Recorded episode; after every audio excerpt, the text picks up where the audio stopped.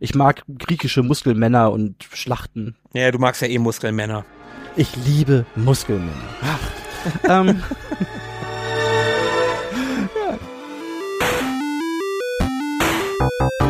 Ewig gestern.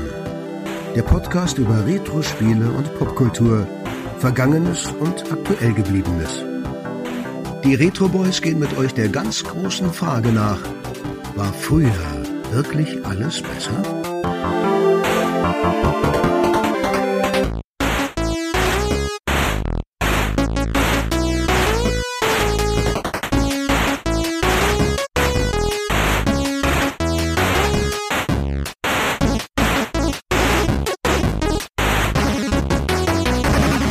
Hi, hallo und herzlich willkommen. 14 Tage sind rum und es ist schon wieder ewig gestern mit den Retro Boys. Ich bin Markus. Und ich bin Sebo. Hi. Ja, und das war's auch schon. Wir sind mal wieder zu zweit und meistens, wenn Sebo und ich zu zweit aufnehmen, dann bedeutet das, wir besprechen einen Film. Und Sebo hat sich die letzten, ja, Monate, Jahre immer mal wieder einen ganz bestimmten Film gewünscht und ich habe jedes Mal Ja gesagt, was Sebo scheinbar geflissentlich ignoriert hat und dieses Mal habe ich wieder Ja gesagt und Sebo hat ein bisschen geweint, dass sonst niemand Ja gesagt hat und dann haben wir halt gesagt, dann machen wir das halt zu zweit. Ja, ich glaube, den anderen war es einfach too hot to handle. ja, wahrscheinlich. Das ist eine schlüpfrige Angelegenheit heute. Richtig. Ja, ich wünsche mir wirklich, ich glaube, wirklich schon seit Jahren ganz dolle unbedingt, dass wir über die und wer weiß, ob ich das heute revidiere im Laufe des Casts, aber meiner Meinung nach beste Videospielverfilmung ever sprechen, Oh, oh, oh, nämlich oh. den Dead or Alive Film. DOA Dead or Alive von 2006. Wir besprechen hier immer mal wieder Verfilmungen zu Videospielen. Und wenn wir jetzt von der Tetris-Film-Folge absehen, das war unsere Folge 92, da haben wir das wann das letzte Mal gemacht? Weißt du das noch, Sebo? Ich glaube, da haben wir über Street Fighter gesprochen. Ein, Ja. Auch ein großartiges Filmerlebnis. Richtig, richtig. Der mit Jean-Claude Van Damme. Das war damals im November 22 und das war unsere 80. Folge. Ist also schon ein paar Tage her. Ist irre, ne? So für mich fühlt sich das an wie vorgestern. Echt? Also als wir das im Vorfeld nochmal angesprochen haben, dachte ich mir, Mensch, das ist schon so lange her. Also ganz ehrlich, das fühlt sich noch ganz warm an. Das war, war schön. Über Ja, Street auf jeden Fall, auf jeden Fall. Das hat echt Spaß gemacht. Ich erinnere mich noch sehr, dass deine Tochter den ganzen Film mitgeguckt hat und du und du nicht wolltest, dass das erwähnt wird. Ich erwähne es jetzt nochmal. Hallo Stephanie. Ja toll, dann ab in die Deleted Scenes damit. Kommt ganz ans Ende, dann muss er den Podcast ganz durchhören. Das schafft die sowieso nicht. ja, meine Tochter hört den aber gerne. Ja, das ist doch okay. Ah, ja, naja. Ja, aber heute sprechen wir, du hast es schon gesagt, über DOA und da müssen wir unsere Retro-Regel, du weißt, ab 20 Jahre sind Sachen Retro, die müssen wir ein bisschen beugen, denn der Film ist, ich habe es ja gerade schon gesagt, von 2006. Das dauert eigentlich noch zwei Jahre bis zu unserem Ritterschlag. Ja, aber wenn wir es ganz genau nehmen wollen, dann wollte man ja eigentlich schon 2003 mit dem Film auf den Markt und da wären wir dann ja doch schon wieder in der Retro-Schiene. Ja, das stimmt, das stimmt. Na gut, dann lassen wir das mal so durchgehen. Wir müssen es ja auch, wir müssen ja irgendwas veröffentlichen. Die Leute lechzen ja nach neuen Folgen. Bevor wir jetzt aber loslegen, möchtest du einmal die Key Facts durchgehen? Okay. Die Key Facts sind folgendermaßen. Der Film heißt DOA Doppelpunkt Dead or Alive, was ganz witzig ist, weil, wie ich auf Reddit gelesen habe bei der Recherche, würde das ja eigentlich Dead or Alive, Dead or Alive heißen. Aber wir haben es da mit Doppelung, da kommen wir bei Kazumi nachher auch nochmal zu. Erschienen ist das Ganze im Jahre 2006. Regie geführt hat Corey Yuen. Den könnte man als Martial Arts Fan kennen. Der hat viele Kampfsportfilme gedreht und war auch Stunt-Koordinator. Ich habe äh, Markus im Vorfeld mit meinem Halbwissen beeindruckt. Ja, ja, sehr. Und hatte den, hatte den dabei aber mit Yuan Wu Ping verwechselt, dem Stunt-Koordinator von Matrix. Das war gar nicht Korean. Aber Korean hat immer den Transporter gedreht, das ist ja auch was. Genau, der Film hat eine FSK 12 auf dem hiesigen Markt oder eine PG-13 in Amerika erhalten. Läuft knackige 87 Minuten. Die Darsteller sind Jamie Presley, Devin Aoki, Holly Valance, Sarah Carter und Eric Roberts. Den kennt man doch. Der hat in über 500 Filmen mitgespielt. Das ist ein altbekanntes Gangstergesicht. Bei, bei meiner Recherche hieß es, das wäre der, der größte Name im Cast gewesen eigentlich damals. Ja, und wer sich den zu Gemüte führen möchte nach dieser Folge, der hat die Chance, das auf Amazon Prime zu machen. Da scheint er beinhaltet zu sein. Ich habe den gekauft vor einiger Zeit, weil ich den unbedingt haben wollte. Der ist tatsächlich inkludiert, den habe ich gestern, glaube ich. Also Ja. zum Zeitpunkt dieser Aufnahme gestern habe ich den bei Amazon Prime geguckt. Der ist mit, mit drin im Abo. Mhm. Und dann kann man den bei Apple kaufen, bei Google, bei Microsoft. Es gibt den auf DVD, so habe ich ihn im Regal und offenbar auch auf Blu-ray, das wusste ich gar nicht, aber nur im Ausland. Also, ob ich da nochmal ein Update mache, I don't know. Aber man, man könnte, wenn man wollte. Ne, kommen wir, kommen wir beim Fazit vielleicht nochmal zu. ich bin, ah, ich bin echt gespannt, wo ich dann nachher lande. Aber okay. Ja, ja, ich auch, ich auch. Ja, Markus, 2006, was können wir denn da zeitlich einordnen? Wo befinden wir uns da? Wir befinden uns, und das ist für mich immer so ein, so ein Indikator. Ich kann mich noch sehr, sehr gut an die Weltmeisterschaft, also an die Fußballweltmeisterschaft 2006 hier in Deutschland erinnern. Und das ist gefühlt noch nicht so lange her, aber auf der anderen Seite auch schon unfassbar weit weg. Und das finde ich total krass. Also 2006, das Jahr der Weltmeisterschaft hier in Deutschland. Haben wir da, war da, war da das Endspiel gegen Italien oder so? Ich glaube, ich erinnere mich grob, aber ich weiß es echt nicht mehr. Wir haben auf jeden Fall im Halbfinale gegen Italien verloren. Also ja, muss das Endspiel ah, ja. Italien gewesen sein. Ich Weiß da, noch, da, ach, war das, wo wir, wo wir Sieger der Herzen waren? Ja, ja, genau, da waren wir Sieger der Herzen und äh, im, ja. im Spiel um den dritten Platz, da haben wir gegen Portugal gespielt und da hat Schweini, glaube ich, drei Tore gemacht. Irre. Ja, aber egal, egal. Mhm. Darum soll es hier nicht gehen. Es soll erstmal um Videospiele gehen. Und da gab es 2006, ich habe da ein bisschen geguckt und klar, da sind ein paar große Namen dabei, aber jetzt nix für mich, wo ich sage, wow. Da gab es das erste Dead Rising zum Beispiel. Ja, weiß ich noch, dass ich keine Xbox hatte und ein bisschen neidisch war. Das hätte ich gerne gespielt. Ah, okay.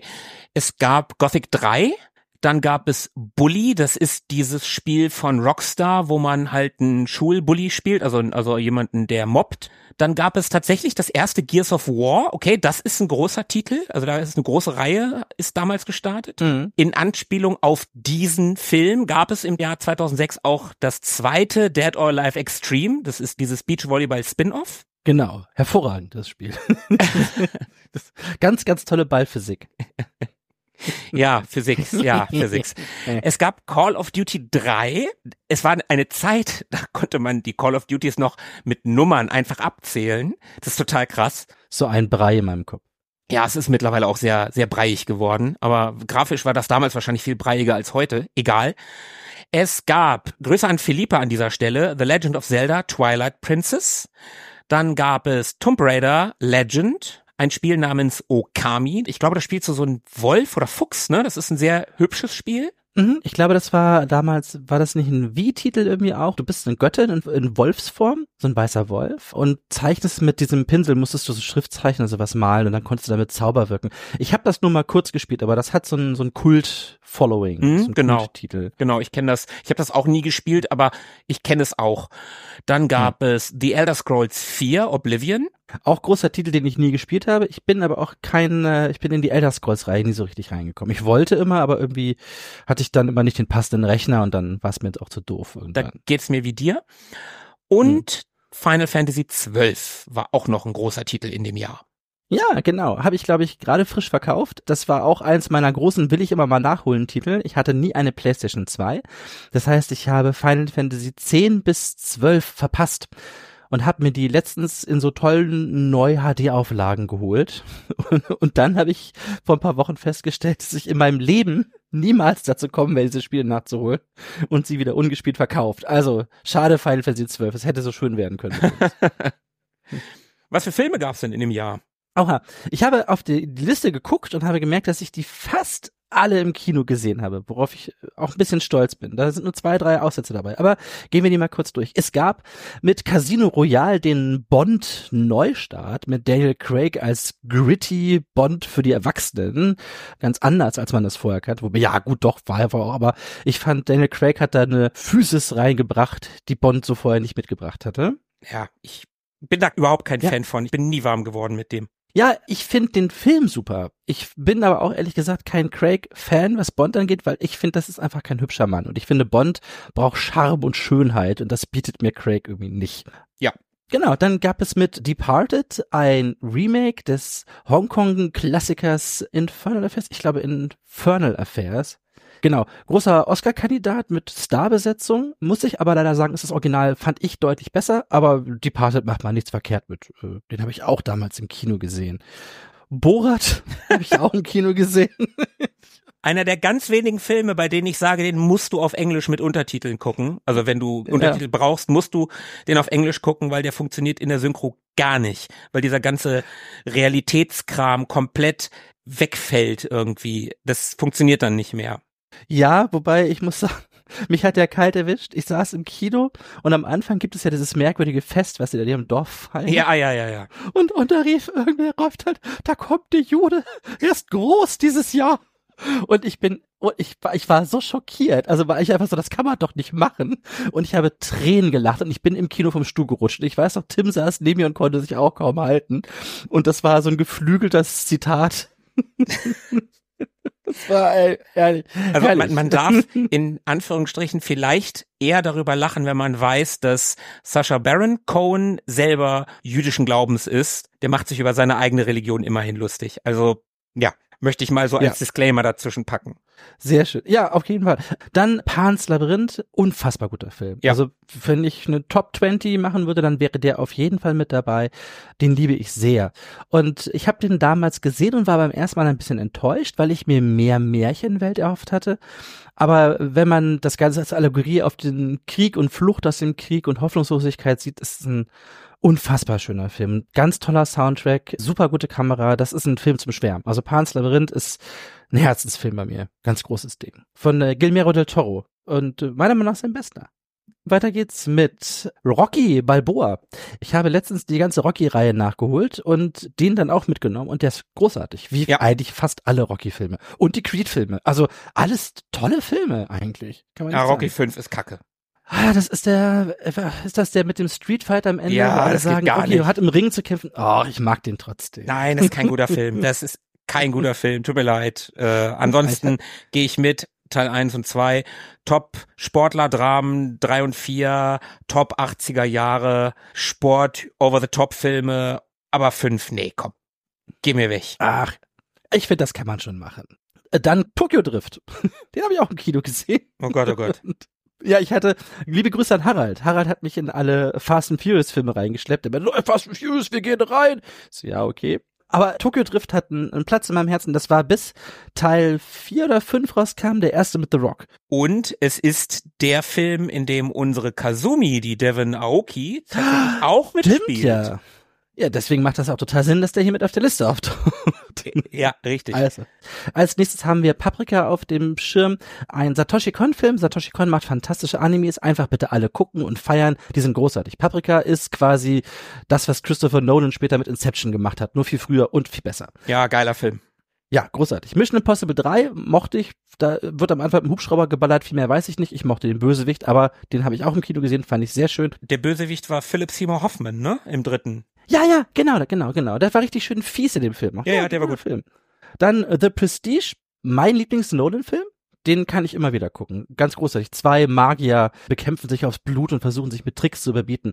Und bei dem einen ist man sich nie sicher, ist es wirklich Magie, die er benutzt? Und David Bowie als Nikola Tesla, hallo. Fantastische Besetzung. Also ein ganz toller Film. Ja, ist gut. Dann kam mit The Fountain, mein Lieblings-Darren Aronofsky-Film ins Kino. Habe ich damals auch im Kino gesehen, fand ich ganz toll. Ich weiß noch, ich habe mit meinem Uni-Professor und meiner besten Freundin drüber geredet und jeder von denen hat den Film komplett anders äh, interpretiert und fand ihn auf seine Weise super. Und wir haben aber jeweils die Interpretation des anderen gehasst. Also interessanter Film auf jeden okay. Fall. Hast du nicht gesehen? Unbedingt gucken. Ganz, ganz toll. Habe ich tatsächlich nicht gesehen, nein. Also das ist auch ein Herzensfilm, den gebe ich dir mal.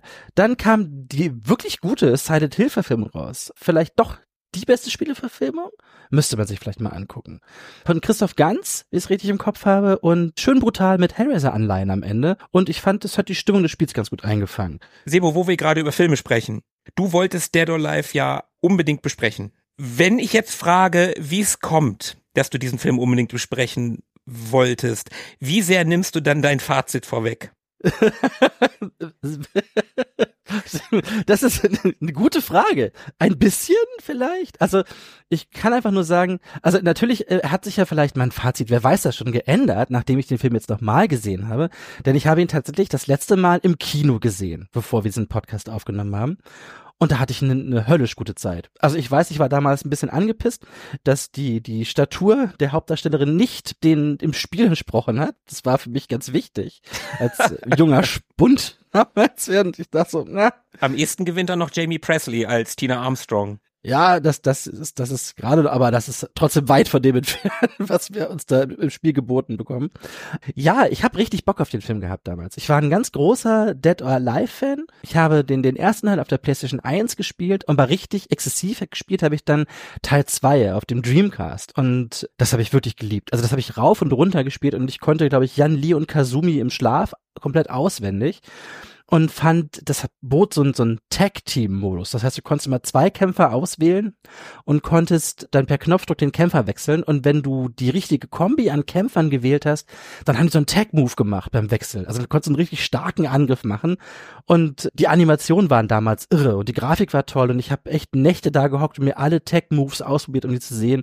Und ich weiß noch, da war ich auf meinem ersten Anime-Fan-Treffen von so einem Anime-Forum, wo ich drin war und habe alle im Tag Team Modus abgezockt, alleine gegen zwei Leute jeweils immer gespielt und war so stolz.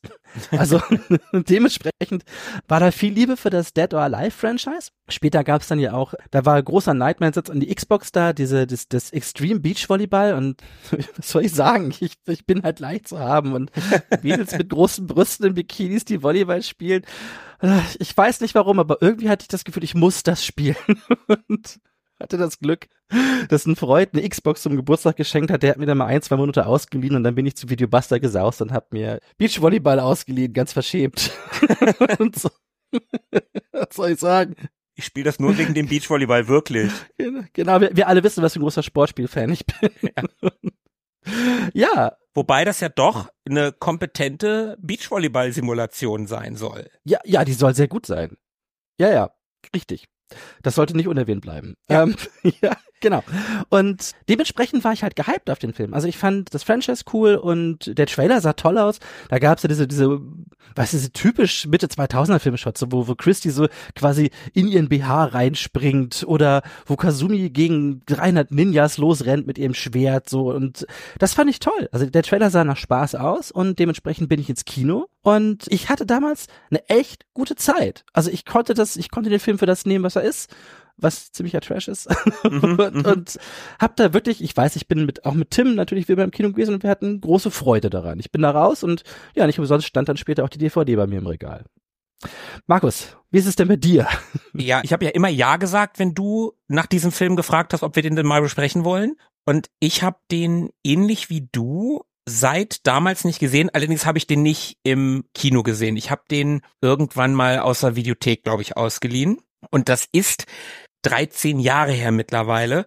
Und das weiß ich so genau, weil ich damals ein Review beim Movie Pilot geschrieben habe. Also ich habe keine tolle Geschichte zu dem Film, aber ich möchte mal ganz kurz mein 13 Jahre jüngeres Ich zitieren. Ich habe damals beim Movie Pilot geschrieben, ich mache das jetzt nur auszugsweise.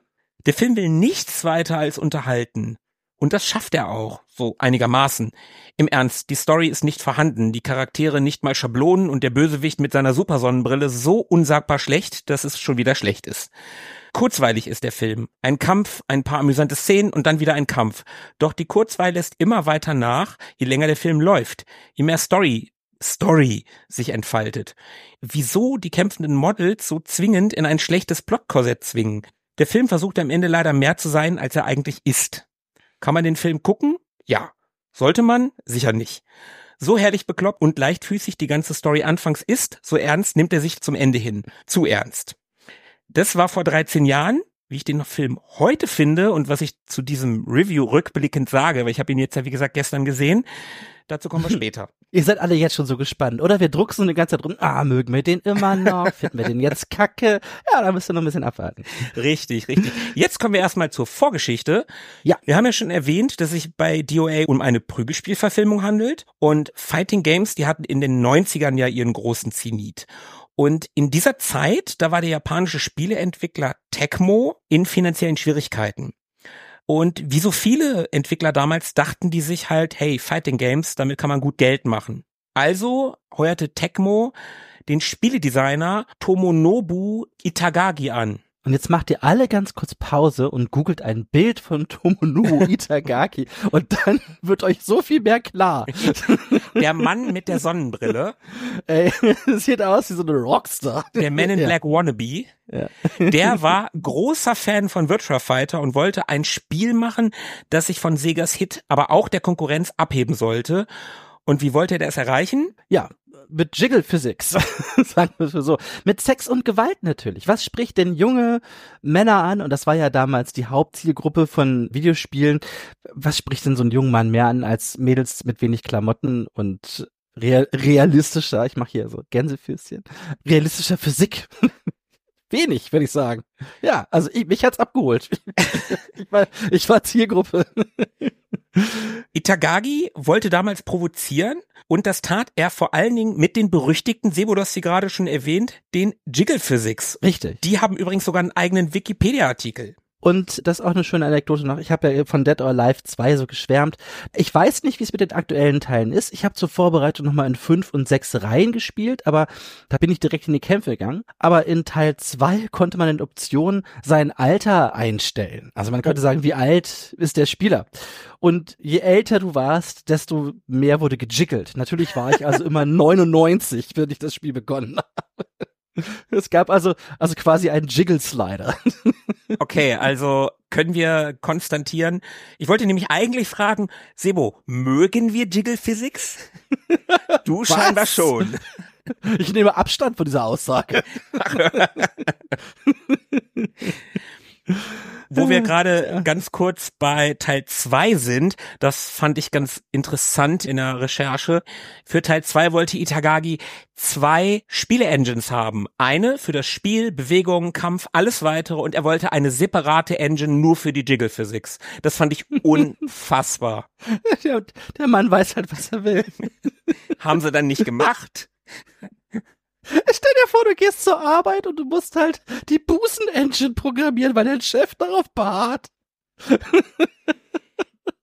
Ja, man muss aber auch immer bedenken, das sind ja Japaner, die haben nur ein bisschen anderen. Ja, gut, okay. Schatz, und was hast du heute so gemacht? Ja, also, ich darf da nicht drüber reden. Nur mit den Jungs in der Kneipe. Äh, ja. Ich träume von meiner Arbeit. Oh nein, wie schrecklich. ja, okay. Ich höre schon auf. Ja, bitte. Das erste Dead or Alive kam 1996 in die japanischen Spielhallen und war ein ziemlicher Hit. Allerdings nicht in der Heimumsetzung. Für das Sega Saturn erschien das Spiel ein Jahr später und wie gesagt, so gar kein Hit. Muss es aber auch immer für die Playstation gegeben haben, sonst hätte es, glaube ich, nicht spielen können. Genau, gab's dann ein oder zwei Jahre noch später, auch für die Playstation, war dann aber auch kein Hit. Zu Hause gab's den verdienten Erfolg erst mit der Fortsetzung, also sprich mit besagtem Dead or Alive 2. Das erschien 99 für die Arcades und 2000 folgten dann die Versionen für Dreamcast und PlayStation 2. Und danach ging es munter und immer wieder erfolgreich weiter. Die Hauptserie ist 2009 bei Teil 6 angekommen und dazwischen gab's diverse Spin-offs. Wie gesagt, wir haben die Extreme-Reihe schon erwähnt. Mhm. Und über eines dieser Spiele, ich glaube, das letzte, das könnte Teil 3 gewesen sein, da haben wir, also du warst da noch nicht, glaube ich, an Bord, 2020 in unserer 22. Folge, Summertime hieß die, da haben wir über Dead or Alive Extreme Volleyball bereits gesprochen. Also wer da ein bisschen weiter eintauchen möchte, einfach in Folge 22 reinhören, auch wenn gerade kein Sommer ist. Tomonobu Itagagi ist mittlerweile nicht mehr für die Reihe verantwortlich. Sein letzter Teil der Hauptserie war 2005 Teil 4 und seine letzte Beteiligung überhaupt an der Serie, das war 2006 in dem Jahr, in dem wir uns befinden, nämlich Dead or Alive Extreme 2. Ja, und wer sich jetzt wundert, warum Teil 6 2019 erschienen ist und seitdem eigentlich nichts mehr, der möge sich doch bitte mal in den Store seiner Wahl begeben. Ich war gestern zum Beispiel im PlayStation Store unterwegs und man kann Teil 6 runterladen mit dem Titel Core Fighters. Der kostet dann nix. Ich weiß gar nicht, ob das immer so ist, aber ich glaube ja. Und man muss aber alles dazu kaufen. Den Story-Modus könnte man für 13 Euro kaufen. Ach nee, es war bei Teil 5. Da bei Teil 6 muss man 70 Euro latzen. Jedenfalls, es gibt Kostüme noch und nöcher. Also ich weiß nicht, es gibt unfassbar viele Costume Packs und die kosten halt alle ein Heidengeld. Ja. Also wenn ich mit dem Bikini oder dem BH nicht zufrieden bin, der dabei ist, dann kann ich mir auch bestimmt 70 andere kaufen. Und da sieht man quasi so, so eine frühe Variante von einem Games as a Service Ding, wobei so früh ist 2019 ja gar nicht mehr, aber ich glaube, das läuft ganz gut so. Also, wenn ich mir schon ein Spiel kaufe mit offenherzigen Protagonistinnen, dann bin ich wahrscheinlich auch bereit, für noch offenherzigere Kostüme zu bezahlen. Das scheint sich zu rentieren. Ja, das stimmt aber so langsam könnte auch mal wieder ein neuer Teil kommen. Weil man muss ja sagen, und bevor wir jetzt die Brücke zum Film schlagen, das ist eine kompetente Fighting Game Reihe. Und das finde ich, finde ich so faszinierend und Nee, ich will noch nicht vorgreifen, aber das finde ich so faszinierend an dieser Spielereihe, wir haben ja gerade schon gesagt, die Volleyballspiele sind gute Volleyballspiele. Und auch die Fighting Games, ich habe ab Teil 4, das habe ich sehr viel auf meiner Xbox 360 damals gespielt und habe auf der PlayStation 4 Teil 5 auch eine ganze Ecke gespielt. Und das sind gute Fighting Games, die, sagen wir mal so, ganz oft sind Spiele, in denen dieses Merkmal des Sex Cells, die leben oft davon ja. und sind spielerisch aber gar nicht gut. Aber Dead or Alive ist spielerisch gut. Genau, das ist toll. Also du hast Busen und ein tolles Spiel dazu. Das ist auch eine Aussage, von der ich nicht dachte, dass ich sie irgendwann mal treffen werde. Ja, ich wollte auch noch erwähnen, wir können ja vielleicht ganz kurz erzählen, warum wir die Spiele eigentlich so mochten. Was mich an Dead or Alive total fasziniert hat, das ist, glaube ich, mit Teil 2 eingeführt worden, es gibt ein total cooles Kontersystem. Und das hat mir dann, nachdem ich Dead or Alive 2 gespielt habe, bei jedem anderen Prügelspiel gefehlt. Und zwar kannst du bei Dead or Alive 2 eigentlich fast jeden Angriff kontern, wenn du das richtig timest. Statt einer Blockentaste gibt es eine Kontertaste. Und wenn du die Kontertaste drückst und dann oben geradeaus oder runter, je nachdem, was für ein Angriff der andere macht, dann fängst du dessen Angriff ab und haust ihm stattdessen eine rein. Und das ist so geil, wenn du das Spiel ein bisschen beherrschst und die Moves einigermaßen lesen kannst. Deswegen habe ich damals auch die alle abgezockt da auf diesem Anime-Treffen. Dann kannst du fast jeden Schlag, den die setzen, einfach abfangen und in einen Gegenangriff umwandeln. Und das ist so unglaublich befriedigend. Also das hat mich damals total begeistert. Das kannte ich aus keinem anderen Prügelspiel und ich habe sie alle gespielt. Hier Bloody Roar, Rival Schools, Soul Blade, Soul Calibur, alles was an Tekken rauskam, Virtua Fighter, hast du nicht gesehen. Aber nichts davon hat mich so begeistert mit so, einem so, so einem extra, wie dieser Konter-Move, den es bei Dead or Alive gab. Ja, also ja. kompetente Videospielreihe, gut spielbar, kommen wir aber trotzdem zum Film. Wir waren ja im Jahr 2006 Mhm. und da erschien nun auch endlich, ich mache auch mal wieder Gänsefüßchen mit meinen Krallenhänden, der Film. Mhm. Worum geht's, Sebo? Auch um Sex und Violence? Mm. Naja, was man so halt ab 13 oder 12 als Sex and Violence vermarkten kann. Ne? Also Mhm. der Film ist schon, er, er geizt nicht mit Haut, aber wirklich nackte Tatsachen gibt's eigentlich nicht zu sehen. Und ja, doch, also an Kämpfen mangelt es im Film eigentlich nicht. Also man, man muss schon sagen, es gibt ja auch viele Kampfspielverfilmungen, die dann erstaunlich wenig Prügeleien enthalten. Ich gucke dich an, Street Fighter the Movie. das ist bei Dead or Alive nicht so. Also hier sehen wir schon auch was von den Matches und den Kämpfen. Ja, und du hast schon gesagt, 2006 kam der raus. Warum wir da so ein Ding von machen, da kommen wir später noch im Making-of-Part zu. Der sollte nämlich eigentlich viel früher erscheinen. Aber gucken wir uns doch mal an, worum es eigentlich geht in dem Film. Oh, oh, oh, Story, Story. Ja, genau. Ja. Es gibt überraschend viel Story. Ich habe versucht, die zusammenzufassen. Wir, wir, wir angeln uns da jetzt mal durch und gucken mal, ob wir dann irgendwo einen Cut machen, wenn wir merken, das wird jetzt zu wirr, weil ganz ehrlich, wenn man das nicht sieht, ich glaube, so einfach folgen kann man dem nicht. Aber fangen wir mal an. Der Einstieg, der ist noch ganz gut nachvollziehbar. Und vorab, ihr kennt das sicherlich vielleicht. Ihr seid auf dem Weg zur Arbeit, denkt euch nichts Böses und zack, fliegt euch einfach so ein Shuriken mit einem Kampfsport-Einladung ins Auto, ans Fahrrad, in den Rucksack, was auch immer. Ja? Und so ähnlich geht's auch den Teilnehmern in dem Film oder den Kämpfern. Die werden nämlich alle zum Dead or Alive Tournament eingeladen, das auf der Dead or Alive Insel stattfinden soll. da war jemand extrem kreativ bei der Namensgebung. Und dieses Tournament wird von Donovan veranstaltet und wir lernen am Anfang des Films erstmal die Hauptprotagonistin kennen. Los geht's mit Kazumi. Kazumi ist natürlich Ninja-Prinzessin. Das ist so geil. Klar, das ist so ein Doppeljob oder so. Und wie wir später herausfinden werden, ist sie sogar Ninja-Ninja-Prinzessin. Aber gut, also Kazumi ist recht traurig, denn ihr Bruder ist verloren gegangen und voller Schmach möchte sie sich eigentlich auf den Weg machen, ihn zu finden. Denn, wie sie so schon sagt, naja, Leiche haben wir nicht gefunden, also heißt das auch nicht wirklich, dass er tot ist. Hayabusa, ein getreuer Mit-Ninja, möchte sie eigentlich gerne davon abhalten und sagt, lass mal lieber stecken, bleib hier. Wenn du jetzt gehst, dann bist du ausgestoßen und der Ninja-Clan wird dich jagen. Warum auch immer. Aber ist halt bei den Ninjas so. Und Kazumi lässt sich aber davon nicht abhalten und möchte sich auf die Suche durch ihren Bruder machen und entflieht den Palast, kämpft recht spektakulär und mit ein bisschen CGI gegen einen Riesenhaufen lila Ninjas und wird dabei noch kurz von Ayane aufgehalten, einer Ninja-Kollegin, die ihren Job sehr ernst nimmt und pinke Haare hat und auch ein wichtiger Charakter im Spiel ist kann ihm ganz am kommen, hüpft von der Insel und schwuppdiwupp, während sie noch davon fliegt, fliegt ihr ein Shuriken zu mit einem so einem LCD-Display drauf und der sagt, hey, hier, du bist eingeladen, Dead or Alive Tournament. Und Kazumi denkt sich, warum nicht? Ne? Vielleicht ist mein Bruder ja da. Also, das scheint relativ schnell vergessen zu haben, warum sie eigentlich weg ist. Aber ja, ja, wie es halt ist. Also man erfährt ja später im Laufe des Films, warum sie das so ohne mit der Wimper zu zucken annimmt. In dem Moment wissen wir das ja noch nicht. Nee, nee, in dem Moment ja. wissen wir das noch nicht, aber in dieser Anfangsszene sieht man schon sehr gut, wie unterschiedlich die Optik dieses Films ist.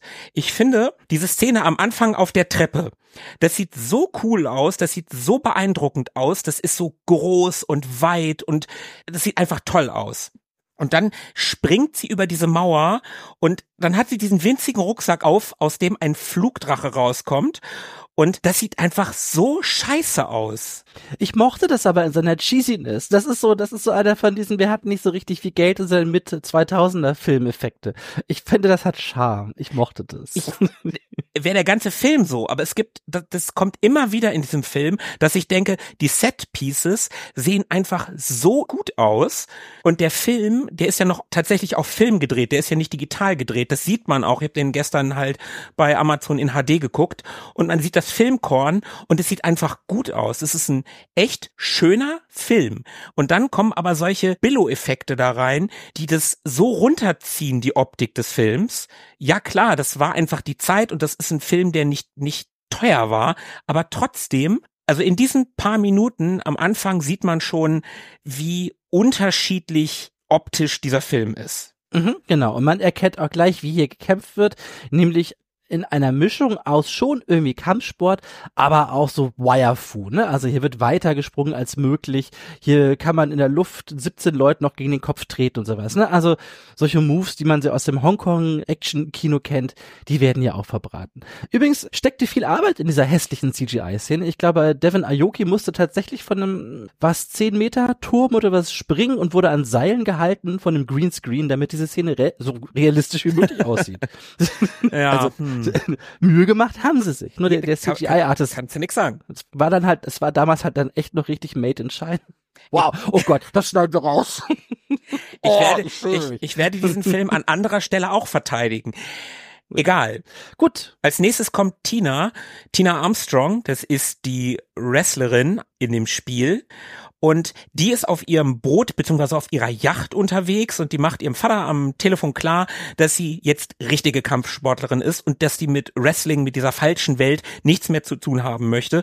Und dann gibt's eine relativ witzige Szene, wie ihr Boot von einer kleinen Gruppe so Flusspiraten quasi überfallen wird. Fun Fact zu den Flusspiraten ganz kurz. Der Anführer der Flusspiraten ist eigentlich relativ bekannt. Das war nämlich der Hauptdarsteller aus Mortal Kombat. Liu Kang. Ja, genau, das müsste der Luke Kang Darsteller gewesen sein, der hier in einer Minirolle verbraten wird. Aber der hat sichtlich Spaß dabei. Ja, ich finde, die Szene macht auch Spaß. Also sie vertrimmt die Jungs ganz ordentlich. Und der Letzte, der springt dann noch freiwillig über Bord, weil sie wirklich, wirklich gut ist. Und sie, sie zwingt dann in der einen Szene auch so, so frech in die Kamera. Das ist einfach witzig. Und an, an der Stelle merkt man, was ich im Internet in der Recherche paar Mal gelesen habe. Da wurde der Film immer mal wieder mit Charlie's Angels, also Drei Engel für Charlie, verglichen. Uh, guter Vergleich. Und ich finde auch, dass in seinen guten Momenten stimmt dieser Vergleich total. Da ist der Film anarcho und nimmt sich nicht ernst und das ist dann, das ist toll und macht Spaß. Und diese Szene macht, macht Spaß. Also nicht nur, mhm. weil Jamie Presley natürlich dem Original am nächsten kommt, was ihre, ne? Physis. Physis anbelangt. Die kann auch was. Man sieht es nicht immer durch den Schnitt, aber die kann schon was, ist schon geil. Mhm. Ja, schöne Szene und auch, die macht das einfach super. Also Tina ist eh mein Highlight im Film und vor allen Dingen die Interaktion zwischen Tina und ihrem Vater Bass, den wir später noch kennenlernen. Ja. Das waren für mich die Höhepunkte im Film. Also vor allen Dingen die, die, wenn er, er ja, ja, kommen wir gleich zu, komm, komm, komm, kommen wir gleich Ja. zu. Lass uns, lass Okay, uns hier okay. mal weitergehen. Ja, genau. Also Tina kriegt natürlich auch noch so ein Shuriken ans Boot gesemmelt und so langsam fragen wir uns, wo kommen die Dinger eigentlich her? also entweder gibt's da so, so ein Shuriken-Abschusssystem mit riesen Reichweite oder die haben so überall so Ninjas in so kleinen, ich stelle mir das so vor, so Ninjas mit so einem Papier-Bambus-Drachen-Fluggerät, die da rumsausen und im richtigen Moment abpassen, wer gerade coole Fight-Action macht. Und den Einladungen an ihre Gerätschaften werfen. Naja, Jetzt kommen Okay. wir aber mal zu Christy. Mhm, Genau. Christy lernen wir kennen, die ist gerade in einem Hotel, kommt frisch aus der Dusche, nur mit einem Handtuch bekleidet. Da taucht das FBI bei ihr im Zimmer auf. Bist du sicher, dass das das FBI ist? Wer denn sonst? Naja, das FBI ist halt, Polizei, meinetwegen. das ist ja die Bundespolizei der USA, die haben ja in Hongkong, wo diese Szene spielt, man sieht ja immer unten eingeblendet, wo das Ganze ist, die haben doch überhaupt keine Zuständigkeit in Hongkong. Wie kann das FBI in Hongkong sein? ja, aber vielleicht erklärt das, warum Christy so mit denen umspringt, wie sie mit denen umspringt. Ich weiß es nicht. Okay, dann taucht halt eine Leute in schwarzen Anzügen, die offenbar von der Polizei sind oder so, auf und, sagen, nebenan hätte es den Diamantendiebstahl gegeben und Christy wäre jetzt die Hauptverdächtige und sie würden sie gerne mitnehmen. Und Christy erzählt erstmal schlaue Dinge über Diamanten und wie sie hergestellt werden und fängt dann an, die, die FBI-Menschen zu verprügeln und schafft es dabei, noch galant im Flug ihren BH mit ihren Brüsten aufzufangen und einen Polizisten zu entwaffnen, den sie dann zwingt, ihr den BH zuzumachen. Und wir wissen gleich, Alter, Christy hat's drauf. Das ist auch eine coole Szene, muss ich sagen. Und wenn ich den Titbits, die ich im Internet gelesen habe, haha, Titbits, da passt das sehr, sehr gut. die Darstellerin von Christy, die Holly Valance, die wollte die ganze Szene wohl tatsächlich nackt drehen und wollte die Jungs auch nackt verprügeln. Die haben aber Angst gehabt, dass die kein PG-13-Rating kriegen, also wurde die Szene neu gedreht oder neu geschnitten. Und keine Ahnung, ich habe gelesen, ich weiß nicht, ob es stimmt, Sebo, du hättest es nachgucken können, aber ich habe es dir zu spät gesagt, auf der DVD, in den Deleted Scenes soll diese Szene ungeschnitten sein. Ich weiß nicht, ob das stimmt. Auf jeden Fall sollte das ursprünglich, ja, nackig stattfinden. Und diese Szene, wie sie in den BH reinspringt und gleichzeitig noch die Knarre aus der Luft fängt und dem Typen dann, ja, in den Schritt hält, der hinter ihr steht, dem Polizisten, und dann so ganz freundlich sagt, und zumachen, ist großartig. Ist einfach eine großartige Szene. Also nimmt sich auch wieder kein Stück ernst. Toll. Und den Shuriken, den bekommt Christy, als sie mit dem Motorrad flieht, über die Straßen Hongkongs und dann landet er bei ihr in der Windschutzscheibe des Motorrads. Wo auch immer der wieder herkam. Ja, wie gesagt, das sind irgendwo diese Ninjas unterwegs, da bin ich mir ganz sicher. Ja, also wir können echt mal erstmal abschließend sagen, der Einstieg ist toll. Also der macht einfach Spaß. Ja. Also Kazumi ist so schön over the top. Tina macht einfach Spaß so zu gucken und die Christie-Szene hat einfach auch was für sich. Und ganz ehrlich, also ein schöner Einstieg in den Film, da kann man sich nicht beschweren. Also Ja. da bin ich, bin ich voll, voll an Bord. Ach so, genau. Wir- Das Wichtigste haben wir vergessen. Warum, warum Kazumi eine Ninja-Ninja-Princess ist. Ach so. Ähm, die, die Charaktere werden dann auch jeweils kurz vorgestellt. Also nachdem sie ihre Einladung erreichen, kommt so, so eine Einblendung und wir sehen einen, einen Shot von dem Gesicht der Mädels und links steht noch, wer das ist. Und bei, und bei Kazumi wird ganz viel drauf rumgeritten, wenn sie einen Clan verlassen würde, dann würde sie zu einem Shinobi werden und das wäre ganz schlimm und ein Verräter. Und ich sitze da und guck das und denk mir, hm, also, soweit ich weiß, ist ein Shinobi doch gar nichts Verräterisches. Und schmeiße Google an und Google erklärt mir, hallo Sebo, ein Shinobi ist ein älteres Wort für Ninja. also, bei Kazumi steht halt, sie wäre Shinobi Ninja Princess und wenn wir so wollen, ist sie Ninja Ninja Princess. Ja, Schön. ganz großartig. Ja, die macht ihren Job einfach doppelt so gut. Richtig. Okay. Weiter geht's. Wir befinden uns jetzt in einem Flugzeug. Ach so, ganz kurz. Wir haben vorhin Max vergessen. Max hängt mit Christi irgendwie zusammen, hat sie wohl verraten, wird später noch wichtig, ist aber aktuell nicht so, so wichtig. Wir befinden uns in einem Flugzeug. Alle drei Mädels sind mit an Bord und wir können unter den illustren Gästen andere wichtige Kämpfer aus dem Dead or Alive Universum ausmachen. Da befinden sich Bass, das ist der Vater von Tina, auch ein bekannter Wrestler, Hayabusa, Leon Genfu, so, so, so ein typisch alter chinesischer Kung-Fu-Oper, so wie man ihn so aus den alten 70er-Filmen kennt. Bayman, Zack, Lai Fang, Brad Wong, Yan Li, Elliot, Hitomi und Max. Alle nicht so wichtig. Zack kriegt nachher noch ein bisschen Screentime und Hayabusa und Bess tauchen auch nur öfter mal auf. Bayman, der, ja, hat paar Szenen, aber den ganzen Rest kann man eigentlich vergessen. Die sind halt da, damit man sagen kann, oh, sie nur, die kenne ich aus dem Spiel. Mhm, ja, total. Und im Flugzeug wird so eine Übertragung angeschmissen. Es erscheint ein Bildschirm, auf dem können wir Helena erkennen, auch einen Charakter aus dem Spiel. Helena hängt schon auf der Dead or Alive Insel rum und scheint also damit irgendwie äh, verbandelt zu sein und erklärt, wie es abgeht und sagt ihnen, so, jetzt müsst ihr bitte alles vom Flugzeug springen und bis dann ja, ist halt so, ne? So macht man das. Ja, ja, dann, dann springen die halt alle auch auf dem Flugzeug und sorry, diese Fallschirmsprungszene ist einfach wieder so scheiße dämlich. Also, puh. Sicher steckt da ganz viel Arbeit drin. Also sie sieht wieder scheiße aus und sie ist halt auch dämlich. Ein Flugzeug, wo die in der Luft einfach die Tür aufmachen und springen die da alle raus. Nee, äh, boah. Ich mag auch, dass ihre Fallschirme alle in so schön so Silberfolie verpackt sind, wo mit so Dead or Alive Logo drauf. Anscheinend ist das schon alles irgendwie durchdacht. Und, ah ja, was Helena vorher noch gesagt hat, dass sie bis Sonnenuntergang in dem ja, olympischen Dorf quasi ankommen müssen, ansonsten werden sie genau. disqualifiziert. Ganz wichtig, denn unsere drei Damen, die wir am Anfang kennengelernt haben, also Kazumi, Tina und Christy, die kommen nämlich mit ihrem Fallschirm ein bisschen ab und landen erstmal am Strand im Wasser und nicht oben an dieser Buddha-Statue, wo sie eigentlich hin müssen. Richtig. Und ganz kurzer Einschub, wie bescheuert ist das denn? Also ganz ehrlich, da machst du dir die Mühe und lädst die alle ein zu deinem großen Dead or Alive Turnier. Und wie wir später erfahren, der Veranstalter hat ja auch Gründe, warum er die da haben möchte. Und anstatt dass er dann direkt vor Ort hinkutschiert und sicher ist, dass auch alle da sind, die er braucht, stellt er so eine bescheuerte Aufgabe. Was macht er denn, wenn die Hälfte es nicht schafft? So dann dann geht ja sein ganzer Plan nicht auf. Da muss er die halt heimschicken. also, ganz ehrlich. Aber, naja, was, ja. wer fragt hier schon nach Logik? Richtig.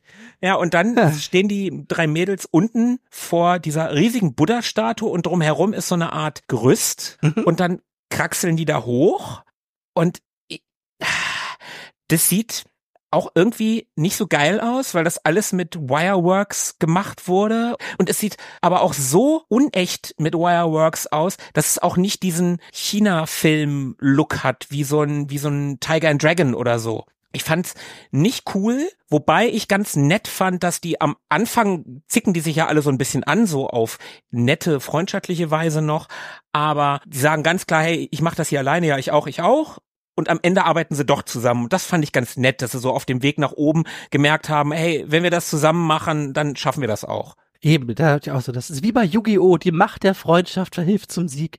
Ach ja, Yugi, was wärst oh. du ohne deine Freunde? Ja, richtig. Ja, ganz wichtige Szene auch für den Regisseur Korean, der mir nämlich im Making-of weiß machen wollte, dass der Hauptfokus seines Films ja gar nicht die Kämpfe sind, sondern Freundschaft. und, und dass Freundschaft ja was ganz Wichtiges wäre. Und diese Szene lag ihm sehr am Herzen, denn sie zeigt, dass die Mädels Freunde werden und mit der Macht der Freundschaft ihr Ziel erreichen können. Allein hätten sie es nicht geschafft, aber mit Freundschaft kommt man ans Ziel. Also, Leute, ihr wisst, wichtigste Szene des Films. Ja, aber guck doch mal, genau das habe ich, obwohl ich dieses Making-of, beziehungsweise obwohl ich dieses Interview nicht gesehen habe, genau das habe ich ja gesagt, dass ich das nett fand, dass die am Ende zusammengearbeitet haben und Freunde geworden sind, irgendwie. Ja, ich in meinem Pragmatismus habe einfach nur gesehen und mir gedacht, ja, anders hätten sie es halt nicht geschafft, aber gut, dass du da empathischer bist als ich. Ja, also, die Mädels haben es geschafft. Sie werden von Helena begrüßt. Die sagt, ja, okay, ihr seid die Letzten, aber schön, dass ihr es geschafft habt. Alle anderen sind schon da. Hier geht's jetzt ab. Und dann lernen wir Dr. Victor Donovan kennen der wunderbar schleimig von Eric Roberts gespielt wird, der also meiner Meinung nach sichtlich Freude an der Rolle hatte. Der, das ist ein kleiner Sonnenschein in dem Film. der begrüßt alle ganz herzlich, sagt ihm, wie es abgeht und erzählt ihnen, dass sie 10 Millionen Dollar Preisgeld gewinnen können, wenn sie hier die allerbesten sind. Dazu müssten aber natürlich vorher ein paar medizinische Untersuchungen gemacht werden. Da werden sie im Labor gescannt. Das ist ganz nett, weil man alle Unterwäsche sieht und auch ein bisschen Zack so seine Person herausholen kann. Zack ist nämlich auch so ein bisschen der Spaßvogel in den Spielen, tanzt die halt auch beim Scannen. Und ganz wichtig, hinterher bekommen alle eine Injektion. Das wird jetzt nicht weiter erklärt. Und alle sagen so, na ja, dann ist das halt so. Zum Glück kein großes Thema für die, denn für Donovan ist das ganz wichtig. Was nämlich hier injiziert wird, ist ganz perfide ein Haufen Nanoroboter, die die Kampfskills und Bewegungen der Kämpfer quasi an eine Maschine übertragen, die von einem Mitarbeiter Donovans, und zwar, wie heißt er, Weatherman? Weatherby. Äh, Weatherby. Weatherby. Mach ähm, jetzt nicht die Helena. Stimmt. Die von äh, ja, schön.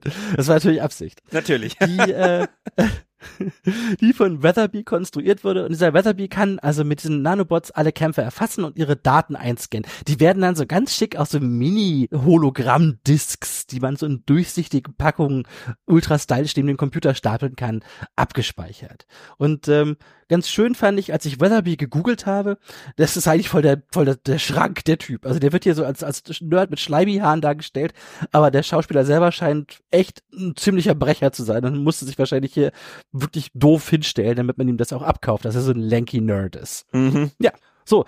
Am nächsten Tag folgen dann ein paar Kämpfe. Mhm. Kasumi erfährt von Donovan, dass ihr Bruder das letzte Jahr von Leon besiegt wurde. Und das war das, was ich vorhin schon gesagt habe. Kasumi wusste ja, dass ihr Bruder im Jahr davor bereits am DOA teilgenommen hat. Donovan behauptet halt, dass besagter Leon ihren Bruder von einem Cliff gestoßen hat, gefallen ist und die die Leiche nicht gefunden haben. Die glaubt ihm aber nicht so recht. Vor allen Dingen glaubt sie ihm nicht mehr, nachdem sie selber gegen Leon antreten musste und ihn am Anfang sieht es noch nicht so aus, aber am Ende dann doch relativ easy platt macht. Ja. Und sie sagt dann auch noch so, also wenn ich den fertig mache, dann hätte mein Bruder den erst recht locker fertig gemacht. Donovan lügt auf jeden Fall. Mein Bruder muss noch leben. Mhm. Das ist äh, quasi voll der kleine Sherlock hier verloren gegangen, Kasumi. Das ist einfach eine super logische Schlussfolgerung. Ja, auf kann jeden nicht sein, dass der Bruder mal einen schlechten Tag gehabt hat oder sowas. Das, die Lusche kann ihn nicht getötet haben. Ganz kurze Info noch weg. Haben wir gerade vergessen. Alle Kämpfer erhalten so ein fesches Dead or. Alive Armband. Auf dem quasi live eingeblendet wird, wer ihr nächster Opponent, ihr, ihr nächster Gegner ist. Deswegen, das ist immer ganz schön, wenn man einen Kampf einleiten möchte und dann macht man einfach schnell einen Schnitt auf einen Charakter, der aus seinem Armband guckt und dann kann man zu diesem Kampf schneiden. Finde ich einen ganz netten Kniff. Nach diesem ersten Kampf da treffen sich in der Nacht Max, den wir vorhin ganz kurz erwähnt haben, und Christy. Max hat sich irgendwie über Umwege auf die Insel geschummelt. Der ist nämlich A, kein Charakter aus dem Spiel und B, auch kein wirklich guter Kung-Fu-Kämpfer. Dafür aber ein ganz guter Dieb. Und der hat irgendwie rausgefunden, ich weiß nicht mehr genau warum, aber dass die Donovan-Familie 100 Millionen Dollar in ihrem Privatsafe auf der Dead or Alive Insel versteckt hat. Und aus Gründen wissen beide, dass Helena dafür der Schlüssel ist. Da gab es sicher irgendeinen guten Grund, aber der ist bei mir nicht hängen geblieben. Und dann beschließen sie, ja, weiß es halt auch nicht. Und dann beschließen sie, dass sie Helena genauer unter die Lupe nehmen müssen. Sie wird schon irgendwie der Schlüssel sein, um sie zu dem Schotter zu führen. Ich möchte noch mal ganz kurz zwischengrätschen. Während dieses Kampfes zwischen Kazumi und Leon, da gibt's natürlich auch noch andere erste Kämpfer aus der ersten Runde. Der besagte Kung-Fu-Opa Genfu fliegt, glaube ich, raus. Und es gibt noch so ein paar andere Kämpfe. Und das ist auch alles so ein bisschen gemacht wie in so einem Fighting-Game. Da steht dann am Anfang immer Fight und Winner und, und dann gibt's halt diese Winner-Posen. Und ein paar von diesen Dingern fand ich richtig geil. Also mein Highlight war Helena, die breitbeinig an so ein paar Ketten in der Luft hängt und ja, da einfach total die Körperbeherrschung vermeintlich hat. Das sah einfach so übertrieben aus, aber irgendwie auch so cool. Also fand ich, fand ich richtig gut. Mhm. Ja, es ist schön gemacht. Was wir so ein bisschen rauslassen, natürlich gibt es hinterher noch so ganz viele Charakterinteraktionen und überall ist so ein bisschen so, wir, wir erwähnen fast nie Zack bei uns. Und Zack taucht im Film eigentlich relativ viel auf und schmeißt sich die ganze Zeit an Tina ran. Das erwähnen wir jetzt aber nicht groß weiter. Zack findet halt Tina hot, irgendwann kloppen sich die beiden. Aber da, das passiert viel. Und wir haben ganz viele nette Interaktionen mit Tina und ihrem Vater Bass. Die sind ja beide da und aus Gründen erwischt er seine Tochter immer mit irgendwelchen Mädels im Bett und ist immer so ein bisschen eher belustigt als schockiert und zieht sie so ein bisschen damit auf und sie ist immer so ein bisschen nee und spielt aber auch damit und ich muss sagen, ich fand das wirklich charmant. Also ich fand das wirklich witzig, die Interaktion mit den beiden und die Szenen, in der er da reinplatzt und wie die Charaktere damit umgehen, war für mich ein Highlight in dem Film, ehrlich gesagt. Ja, muss ich auch sagen. Also als Donovan dann sagt, ja, gucken wir mal, was passiert, wenn Vater gegen Tochter kämpft und weil in dem Kampf zwischen Kazumi und Leon das Zimmer von Christy, wo auch ja Max gewesen ist, verwüstet wurde, schläft Christy dann bei Tina. Und weil ja der Kampf angekündigt wurde, Tina gegen ihren Vater, kracht dieser, das, das ist so bekloppt, kracht er mitten in der Nacht, tritt er bei ihr die Tür ein und sagt, hey, wir wollen jetzt kämpfen. Der ist halt motiviert. Genau. Und Tina liegt halt mit Christy im Bett und sie guckt und sagt, was willst du denn hier? Ey, ich habe gerade nur Unterwäsche an und und Christy neckt dann Tina ja auch noch. Genau, und sagt, ich schlafe zum Beispiel über nackt und das ist ja Genau. eine fette Lüge, wie wir später erfahren, Ja. leider. Und ihr Vater sagt dann, oh, ich komme wohl gerade ungelegen. Na gut, dann morgen zur Mittagszeit oder so. Und am nächsten Tag, weil sie so schlecht geschlafen hat, also Tina hat dann so schlecht geschlafen, gibt Kazumi ihr eine Akupunktur auf so einem Floß, auf so einem Bambusfloß. Aus Gründen halt, warum Aus nicht? Gründen. Das bietet sich ja an. Und ihr Vater springt dann auf dieses Floß und Kazumi kommt dann irgendwie ins Schlittern und rutscht so um, um Tina rum und hat sie dann halt so im Arm. Und dann sagt ihr Vater halt schon wieder zu ihr, ja, ich komme wohl schon wieder ungelegen. Und dann, und das fand ich richtig geil. Da musste ich wirklich lachen, wie, wie er so verschwörerisch zu Tina sich runterbeugt und sagt, weiß Christy davon? Das fand ich so gut. Also, Ach ja, sehr schön. das sind so die Momente, wo dieser Film einfach nur Spaß machen soll und einfach nur doof ist, aber auf so eine ganz positive Weise doof. Mhm. Also ja, schön, schön blöd, kann man so Genau, sagen. genau. Und der Kampf zwischen Tina und Bess ist übrigens auch recht kreativ. Also die sind ja auf diesem, auf diesem Bambusfloß und sie sagt dann, okay, wir machen das jetzt so, wer als erster ins Wasser fällt. Die sind Vater und Tochter, na klar prügeln die sich nicht kaputt. Die machen einfach, wer als erster ins Wasser fällt. Und das ist wirklich nett gemacht. Das ist kreativ, es sieht cool aus. Das ist auch wieder so eine Szenerie. Dieser See und diese Reisfelder und die Berge im Hintergrund, das sieht einfach toll aus. Ist toll gefilmt, wieder zu viele Schnitte, wieder zu wenig, dass man sieht, dass die wirklich was können, aber generell sieht's toll aus. Das kann man nicht sagen, das stimmt. Also wirklich schön gemacht. Ja, genau, die beiden prügeln sich, Tina gewinnt, Bess ist raus, sie kommt eine Runde weiter und zur Entspannung beschließt man erstmal eine Runde Beachvolleyball zu spielen. Weil warum nicht? ich meine, es gibt einen Strand, es gibt einen Volleyball, was liegt näher als Beachvolleyball zu spielen? Übrigens, wo du gerade den Volleyball erwähnst, das ist auch noch ein schönes Trivia.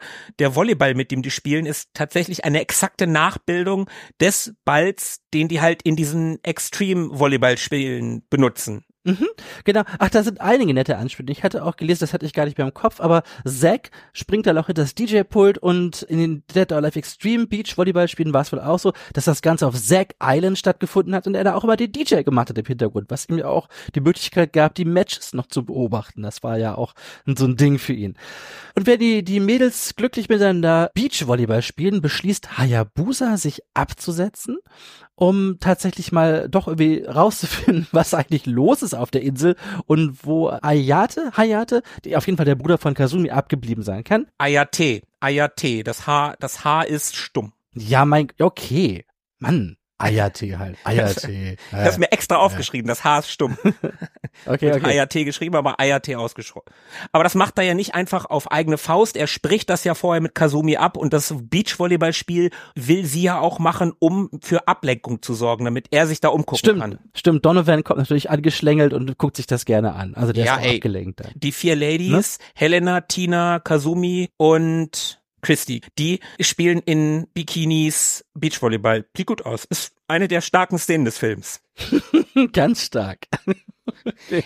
Gut, also danach folgt direkt eine andere starke Szene, denn Hayabusa kann tatsächlich ganz gut Kung Fu und schleicht sich durch die Basis und kloppt dabei ungefähr gefühlt 50 Ninja-Wachen K.O., bevor er Donovans Labor betreten kann. Auf jeden Fall wird Hayabusa gefangen genommen und am Strand taucht Ayane auf und Kazumi verfolgt sie dann und die beiden kloppen sich im Wald und reden dann mal, was die eigentlich beide wollen und das ist ein ziemlich cooler Kampf, muss man sagen. Also der ist echt nett gemacht. Nicht nur einfach im Wald, in einem Bambuswald. Ja, in einem Bambuswald. das, das möchte ich so betonen, weil das ist auch wieder so eine Szene, die ich optisch, wenn die Kamera so auf Bodenebene war und nur diese ganzen echt krass grünen Bambusrohre zu sehen waren, diese Bambusbäume, das sah auch so toll aus. Dazu Ayanes lavendelfarbene Haare und Kazumi hat so einen roten Bikini an und trägt da drüber so einen rot geblümten Bademantel oder sowas in dem Dreh. Also das spielt auch wieder ganz toll mit Farben. Das sieht wirklich schön aus. Mhm. Also, kann man sich gut angucken. Genau. Auf jeden Fall entkommt Ayane. ja, Ayane entkommt, da hast du völlig recht, aber da ist wieder, Ja. da ist mir wieder aufgefallen, wie miserabel der Schnitt, und ich meine gar nicht nur den Schnitt der Kämpfe, sondern auch der Schnitt des Films teilweise ist. Weil da kämpfen die im Bambus, sieht total toll aus. Plötzlich kommen irgendwie Tina, Helena und Christy von hinten und suchen nach ihr und rufen den Namen Ayana haut ab und ganz plötzlich, also wirklich Schnitt und alle sind wieder am Strand, haben andere Klamotten an und Christy unterhält sich mit Max. Das war so, was? Wie kommt ihr da auf einmal hin? Was, was soll das? Ja, da sind halt Dinge passiert zwischendrin. Aber wenn wir, wenn wir gerade am Strand sind, dann möchte ich noch eine Szene, wo ich auch wirklich gedacht habe, ja cool, nämlich als Weatherby Helena am Strand sieht. Man erfährt vorher schon so ein bisschen, Weatherby ist in Helena verknallt mhm. und wie er sie sieht und dann kommen diese gezeichneten Rosenblätter um sie herum und sie, sie hat so einen leichten Schmierfilter über sich drüber, sieht so ein bisschen aus wie so ein alter französischer Softsex-Film, mhm. so ein bisschen Milchglasscheiben-Optik und dazu kommt dieser Track, der klischeemäßig immer eingespielt wird, wenn Leute jemanden sehen, den sie lieben.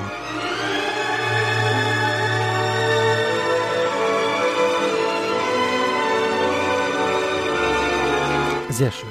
Und das ist wieder so over the top, dass ich gedacht habe, ja geil, das hat wieder richtig Spaß gemacht. Das war so doof, aber es war auf so eine sympathische Weise doof. Okay, also Tina und Zack prügeln sich noch, Tina gewinnt. Christy prügelt sich mit Helena, ganz cooler Kampf, außer am Strand, ist oh, wirklich oh, oh. schön gemacht. Ja, das ist Oh, das Markus, ist, du bremst mich jetzt. ja, sorry, da muss ich schon wieder bremsen. Also erstmal haben die dafür zwei Wochen gebraucht, diesen Kampf zu drehen, was ich wirklich krass fand, als ich das gelesen habe. Ja, dazu kann man vielleicht ganz kurz einwerfen. Problem war, dass der Regisseur Korean kein Englisch gesprochen hat. Und gerade bei den Action-Szenen war das wohl echt schwierig. Kampfszenen dauern wohl generell lange, bis die im Kasten sind. Da muss man echt viele Tage verdrehen, bis die gut laufen. Und dadurch, dass er kein Englisch konnte, musste immer ein Interpreter, also ein Übersetzer für ihn einspringen, was die Dreharbeiten noch zäher gestaltet. Also man kann sich vorstellen, dass das echt nervenzehrend gewesen sein muss. Mm, auf jeden Fall. Aber diese Szene ist jetzt nicht nur wegen der Mädels, klar auch wegen der Mädels, das sieht toll aus, wie die, wie die da in Bikinis kämpfen, aber mit dem ganzen Regen am Strand, irgendwie an so einem nassen Strand, das sind ja auch so Bambusrohre, die da reingesteckt wurden in den Sand und das sieht so toll aus. Es sieht so gut aus. Und auch da finde ich es schade, dass da so viele Schnitte reingepackt wurden, weil die Holly Valence, die Christy gespielt hat, die hat ja irgendwie jahrelang Muay Thai vorher gemacht. Und die haben ja monatelang trainiert dafür, die hat Kung Fu gelernt dafür. Und es ist echt ein bisschen schade, dass man davon so wenig sieht. Man denkt so, ah ja, die vielen Schnitte, weil die halt nichts können. Und wenn du dann ins Making-of gehst und denkst, okay, die scheinen ja doch was gekonnt zu haben, warum, warum machen die denn da nicht mehr draus? Hm. Das finde ich, das finde ich so schade. Okay, aber jetzt versuche ich mal den Turbo anzuschmeißen, ja, bitte. zum Ende des Films durchzuprügeln. Also, während dieses Kampfs kann Christy entdecken, dass Helena ein Tattoo in ihrem Nacken hat und dieses Tattoo ist tatsächlich der Schlüssel zum Supertresor mit den 100 Millionen. Da freuen sie Max sich drüber. Am nächsten Tag macht sich Kazumi, Christy und Tina auf die Suche nach Hayabusa und werden dabei selber gefangen und in so eine Art Glastube eingesperrt. Sagen wir mal Röhre Röhre. Ja, Röhre. Gut. Ja, Tube. Ja, ja, okay, Röhre. ich glaube, da kann man ihnen dann schneller ihre Kräfte entsaugen. Weatherby hat sich in Helena verliebt, haben wir ja schon gemacht. Der sucht in dem Moment ein bisschen ungeschickt ihre Nähe und berichtet ihr von Donovans finsterem Plan. Und dabei kommt raus, dass Donovan den Vater von Helena umgebracht hat. Der war nämlich vorher der Ausrichter des DOA. Genau, der war der Chef der Insel und die sind sich aber nicht ganz eins gewesen, was sie mit dieser coolen Erfindung machen. Und Donovan hatte halt diesen Plan und da wollte der, der Papa nichts mehr zu tun haben und hat ihn aus dem Weg geräumt. Das ist natürlich Helena äh, gibt das große Motivation, gegen Donovan vorzugehen. Und Weatherby sagt, das findet er aber nicht so toll. Er hat das zwar entwickelt, diese Technik, aber er möchte nicht, dass sie gegen den Willen der Kämpfer eingesetzt wird und er möchte auch nicht, dass er mit Provid geschlagen wird. Und ich frage mich, warum hat er die Scheiße dann überhaupt entwickelt? ja, ich habe hier was gebaut, aber ich möchte damit kein Geld verdienen und eigentlich soll es auch nicht wirklich eingesetzt werden. Okay, Weatherby. Naja. Gut, dann ist das geklärt und es kommt quasi zum Endkampf. Donovan channelt quasi die Kampfesmacht in eine fancy Sonnenbrille. Puh, ja. also, naja, okay. Also spätestens, spätestens jetzt ist so der Moment, was ich in meinem alten Review gesagt habe, wo ich wirklich sage, ach Leute, ach nee, lasst es. Diese, die vier Kämpfer, also Hayabusa, Tina, Christy und Kazumi sind in diesen Röhren und denen wird durch die Nanobots deren Kampferfahrung rausgesaugt und in diese Brille mit so einem Laser kanalisiert Mhm. und dann setzt der Donovan sich die auf und dann kann er auf einmal ganz toll kämpfen, weil er antizipieren kann, was genau die machen werden. Genau, ist so ein bisschen wie die Matrix. Oder so. Oder so. Also, natürlich hat die Brille einen ganz entscheidenden Nachteil. Wenn man sie absetzt, klappt es halt nicht mehr so gut. ja, das passiert später ja noch. Ja, ist vielleicht nicht so die allergeilste Möglichkeit, aber naja, gut, so ist es halt, ne? Also, jedenfalls hat er diese tolle Kung-Fu-Brille und dann kommt auch raus, dass er Ayate tatsächlich nur gefangen genommen hat. Den hat er dann nämlich noch und dann lässt er den frei, weil wir alle wissen, ist Ayate der beste Kämpfer auf der Welt und wenn er ihn mit der Sonnenbrille platt machen kann, dann wissen wir auch, die Sonnenbrille tut ihr Werk und das klappt auch und dann sagt er, geil und jetzt mache ich den Upload an zu allen meinen Käufern, die er oftmals schon gesammelt hat. Aber er hat nicht mit Weatherby gerechnet. Weatherby springt nämlich an den Computer, macht den Upload aus und kontaktiert das FBI. Nee, nee, das CIA, das CIA. Oh Gott, ja, irgendwen halt. So. Donovan ist angepisst und aktiviert natürlich, wer hat ihn nicht, den Selbstzerstörungsmodus. Denn wer sich schon so ein böses, super Bösewichter Leer anschafft, der baut natürlich auch einen Selbstzerstörungsmodus mit ein. Naja, Aber nur drei Minuten, ne? Ja, ne, soll jetzt auch weil- eine halbe Stunde, dann bringt er ja nichts. Da kann sich ja jeder in Sicherheit bringen. Oder ihn ausschalten oder sowas. Naja, auf jeden Fall werden alle irgendwie befreit. Es kommt zum Ayane rettet Aya, Hayata, Hayate, Ayate? Ayate. Ah, Mann, naja. Genau. Und die beiden sind nämlich verliebt, kommt dann raus. Voll schön. So. Und die, die Das wusste man doch vorher schon. ja, haben wir aber noch nicht erzählt. So, und Ja, die gut, Mädels springen auch alle raus und kämpfen dann mit der Macht der Freundschaft und als Team gegen Donovan. und es kommt zu einem ganz coolen Kampf, weil da fallen so Leitern um und da steht Donovan auf so Leitern und macht coole Moves, aber Pech gehabt, ihm fällt die Brille runter und zack, das war's. Der Butterkopf explodiert, Donovan verbrennt. Ach ja, nebenbei klaut Baber noch das ganze Geld, aber ich glaube, Christy und Max können es ihm abnehmen oder so, war dann auch egal. Naja, auf jeden Fall, die Welt ist gerettet, Donovan ist besiegt und die böse Technologie explodiert. Ende, Markus? Noch nicht ganz. Hm. Also erstmal, erstmal möchte ich noch mal ganz kurz auf die Donovan verliert seine Brille. Also ich gebe dir recht, dieser diese Kampfszene auf diesen Leitern, also der der Kampf findet ja auf diesem Gerüst um diesen Buddha-Kopf, wo sie ja am Anfang hochklettern mussten, die drei Mädels. Da findet der Mhm. Kampf ja statt. Das ist dann auch ganz nett. Und der Kampf ist auch cool, wie, wie der auf diesen Bambusleitern steht und dann fallen die Mädels da runter und dann werden nochmal Leitern da, da irgendwie reingeschmissen, dass die Kazumi aufgefangen wird und so. Das sieht alles ganz cool aus. Und dann fällt der Donovan aber hin und dann fällt ihm einfach die Brille von der Nase und dann rennt er halt weg. Also der, der, der läuft halt einfach weg. Was, Was für ein machen? Was, ja, äh, aber ey, boah, dann nimm doch so ein Sportband, ja, so ein Gummisportband, dass das die Brille hinter deinem Kopf festhält. Mann, was bist du denn für ein Trottel, ey? ja, ist, ist halt nicht die, wie gesagt, ist nicht die schlauste Idee gewesen. Hätte ich halt einfach, einfach vielleicht auch einen Kung-Fu-Helm basteln können, den man festschnallen kann oder Mann. so, aber es ist halt eine coole Sau. Der wollte halt, ne, auch schick aussehen beim Kung-Fu-Kämpfen.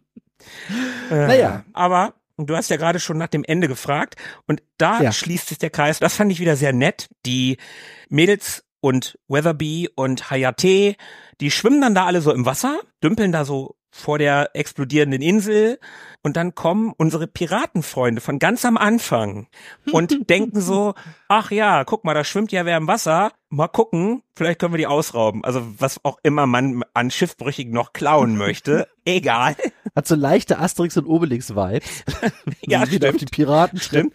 Und als sie dann Tina im Wasser sehen, kommt nur so ein, oh nein, nicht die. Naja, und die nächste Szene ist dann, wie alle in dem Boot sitzen, der Piraten, die Piraten sind weg, alle knutschen miteinander, außer Tina, also Ayane mit Hayate Ayate. und Ka- Kazumi mit Hayabusa und Helena mit Weatherby und Christy mit Max. Und Tina sagt dann irgendwie noch, ey, nehmt euch doch ein Hotelzimmer.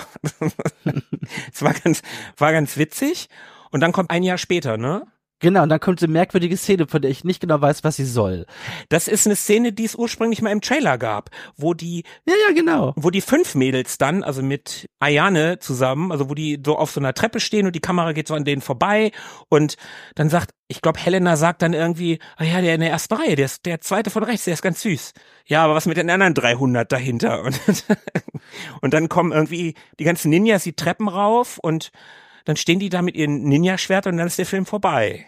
Ja, aber wir fragen uns alle, warum denn? So, also das ist ja ganz witzig und ich fand auch für den Trailer ist das ja ein schöner Aufhänger, so eine Szene, wenn man die out of context sieht. Ja. Aber ich saß da und dachte mir, ja, aber warum denn? Es war halt eine Woche später. ja, gut, es kann einiges passiert sein, aber im Endeffekt ist doch Kazumi wieder da. Sie hat sogar den Ninja-Prinzen zurückgebracht. So, alles ist cool. Ja, aber die sind Warum doch alle sie jetzt ihre Ges Ach, Die naja, sind doch alle Shinobis. Aber- Sebo, hast du Ja. denn nicht Ja, aufgepasst? Doch alle Shinobis. nicht. Ja, Fra okay. frag dich gut mal lieber, wo, wo Ayate jetzt gerade ist. Warum steht der denn nicht auch da oben? Ja, der geht seinen prinzlichen äh, Gegebenheiten nach. Aber der ist doch auch abgehauen zu DOA. Okay, Ende. Der Film ist vorbei. Ja, Gott sei Dank. so. Das Ende des Films ist der Anfang der Produktion. Oder so. Zumindest bei uns. Äh, ja, ich würde auch sagen, andersrum wäre es, also normalerweise wäre das komisch, bei uns macht es aber durchaus Sinn. Ja, sehr richtig. Manchmal ergibt es sogar Sinn. Und du hast es ja vorhin schon gesagt, der Film sollte ursprünglich bereits im Jahr 2003 an den Start gehen. Dann wäre er bereits retro, ist er jetzt ja nicht. Der Film kam ja aber erst 2006, erstmal nur in UK, Australien und den Philippinen, nicht Nordamerika. Und das lag unter anderem an Problemen mit dem Drehbuch, aber auch einfach daran, dass kein Verleiher gefunden werden konnte.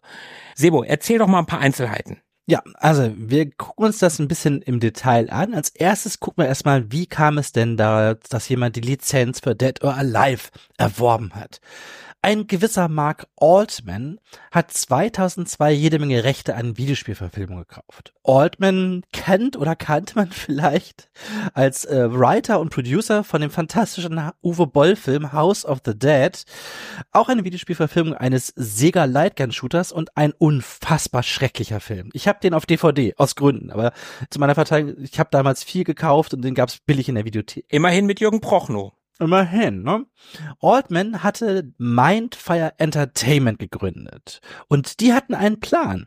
Sie haben den Spielefirmen angeboten, dass sie ihre Lizenzen aufkaufen und haben zwar weniger Geld geboten als die großen Produktionsfirmen, aber haben dafür das Versprechen gegeben, bei uns wird der Kram wenigstens umgesetzt. Es war nämlich damals gang und gäbe, dass Lizenzen erworben wurden, aber dann irgendwie versackt sind und man die IP, von der man sich erhofft hatte, sie wird durch den Film bekannter, nicht bekannter gemacht hat. Altman sagte aber, wir kriegen das hin, dafür geben wir euch weniger Geld, aber wir produzieren auf jeden Fall und hat eine Menge Lizenzen eingekauft, darunter Crazy Taxi, Shinobi, Pitfall, Dead or Alive und Fear Effect. Alter, wie gerne hätte ich einen Fear Effect Film gesehen. Nicht so gerne hätte ich einen Crazy Taxi Film gesehen. Wobei, die Taxifilme gibt's ja schon.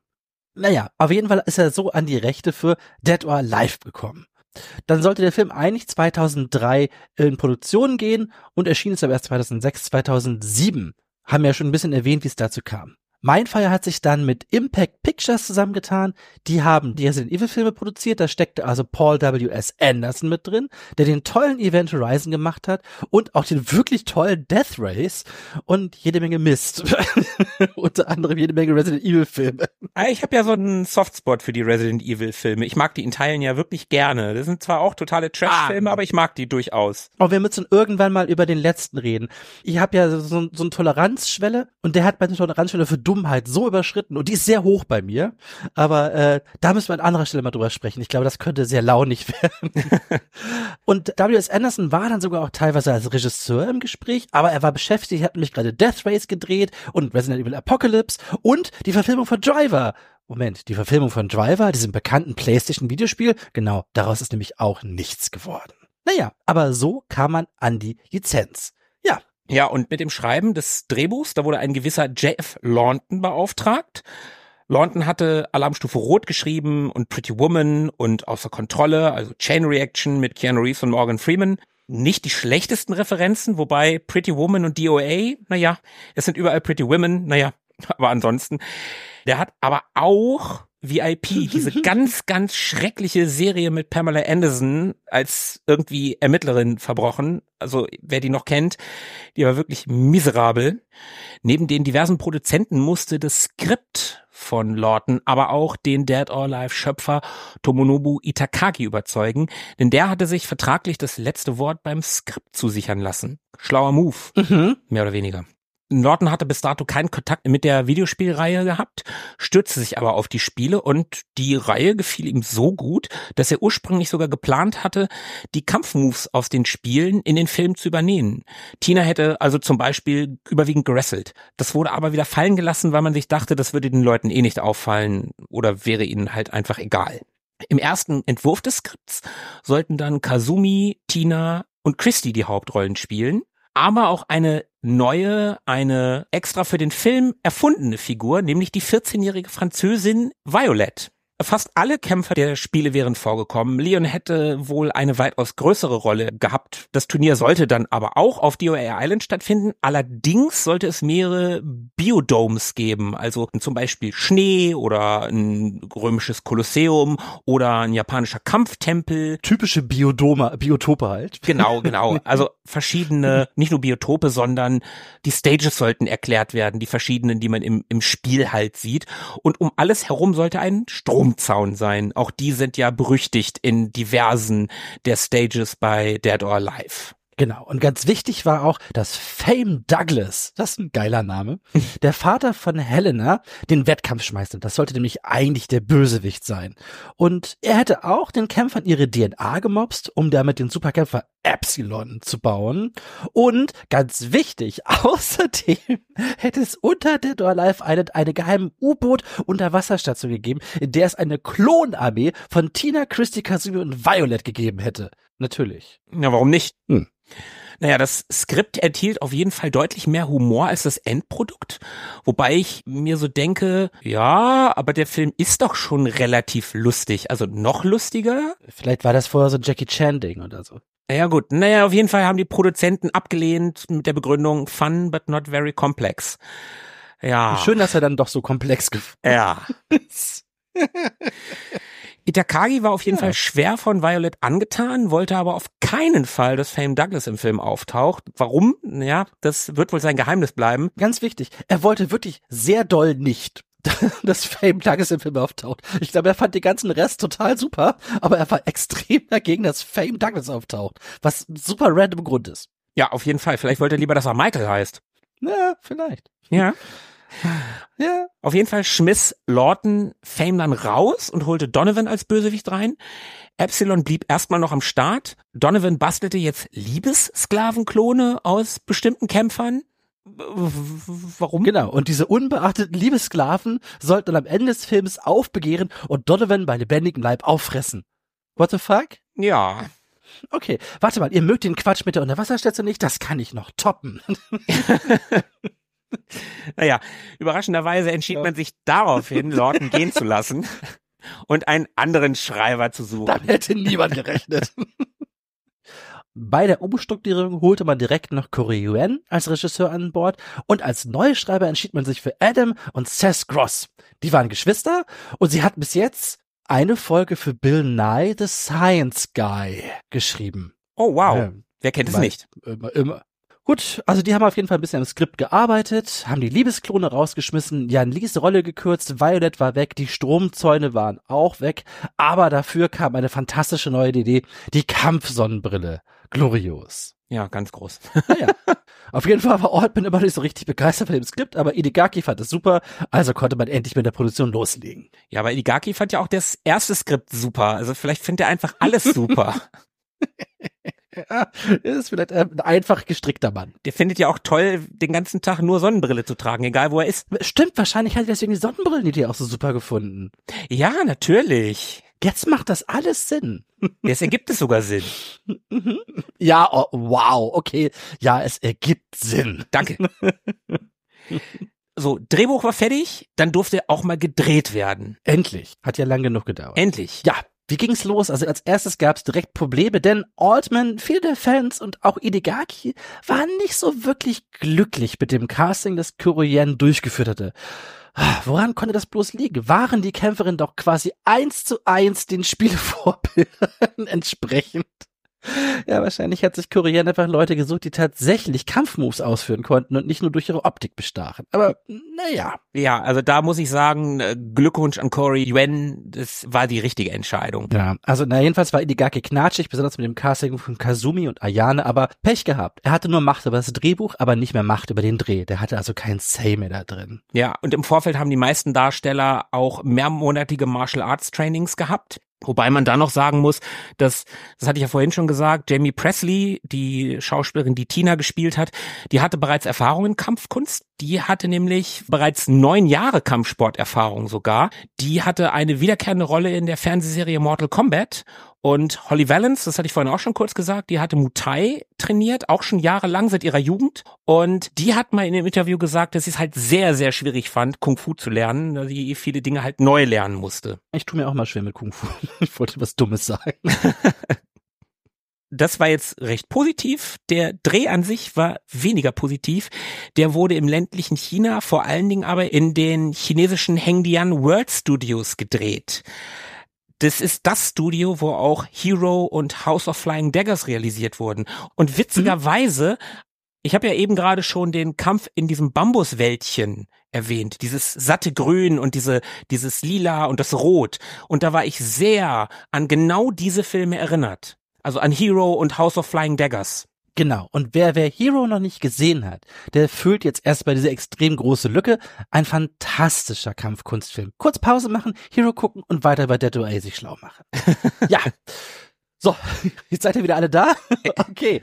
Willkommen also, zurück. Ja. Ganz kurz kann man noch einfügen, DOA, also unser Film, über den wir gerade sprechen, war die erste westliche Produktion, die in den besagten Heng Diang Studios produziert wurde. Ja, keine Ahnung, ob das ein guter Start für den westlichen Markt in diesen Studios war. Hm, Kommen wir später zu. Hm, mal gucken, wie das so lief. Also, man hat sich halt für China entschieden. Einmal wegen der exotischen Drehorte. Nice. Und naja, Korean spricht halt ganz doll Chinesisch. Das ist für den bestimmt auch schön, da zu arbeiten. Aber natürlich auch, weil es da günstig war. Ne? Das hat das Budget im Rahmen gehalten. Aber es gab natürlich auch ganz große Probleme wie die Hitze und die Luftfeuchtigkeit, die gerade die Kampfszenen zu einer echt besonderen Herausforderung machten und für die Darsteller, die einfach ein anderes Klima gewohnt waren, echt unangenehm waren. Naja, und nicht nur anstrengend war es, auch unterzukommen war nicht so ganz einfach. Man war halt im, im ländlichen China unterwegs, da gab es nicht so wirklich die fancy Hotels. Deswegen hat man den Cast ja irgendwo lokal untergebracht und auch das Catering wurde lokal bewältigt.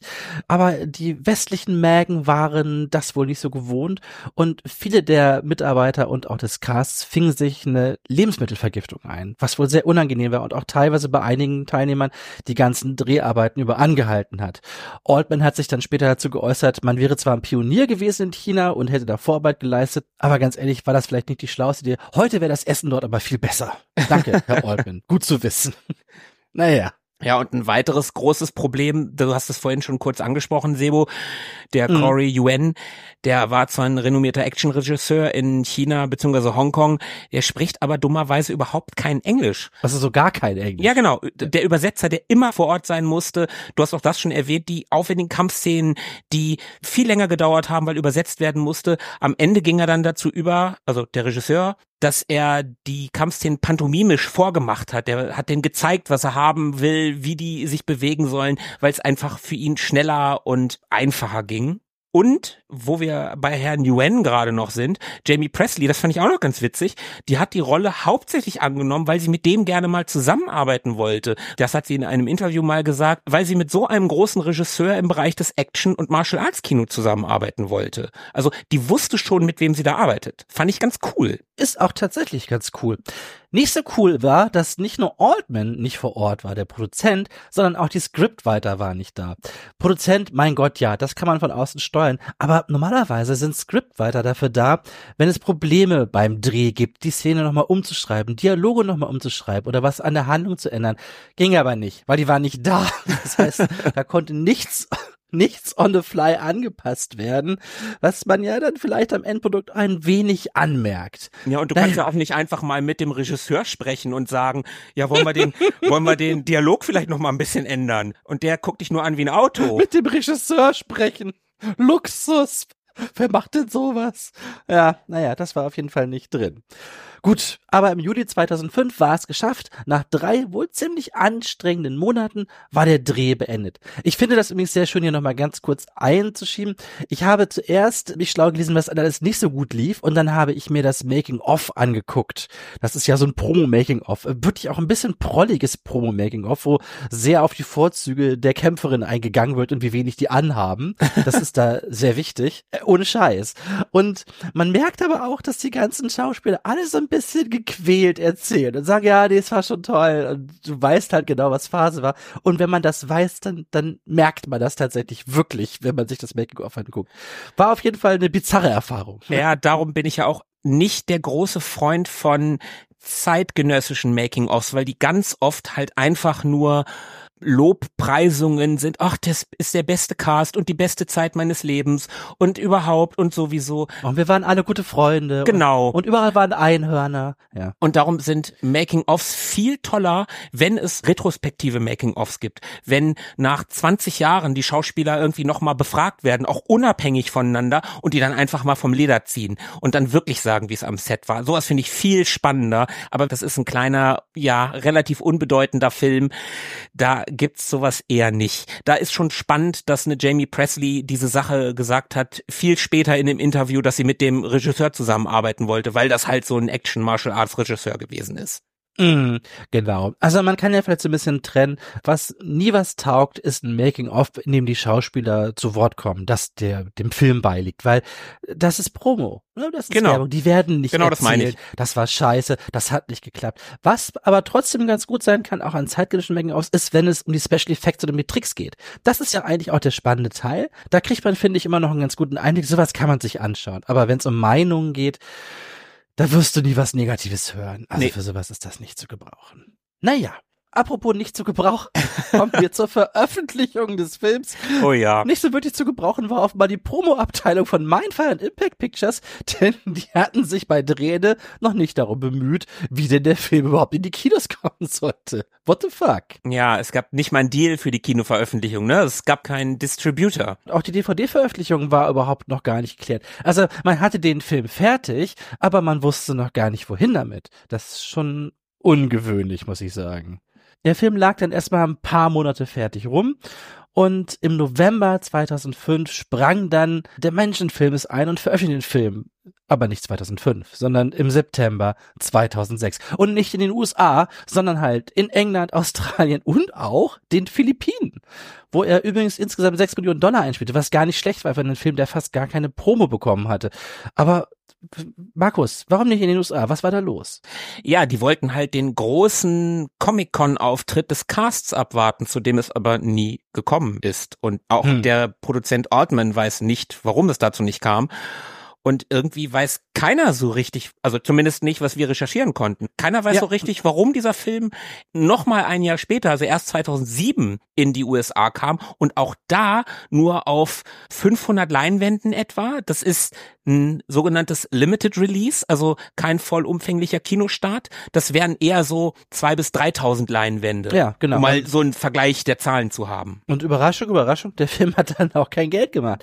Also er hat am Startwochenende 260.000 Dollar eingespielt und lief nur drei Wochen, dann war er schon wieder raus aus dem Kino.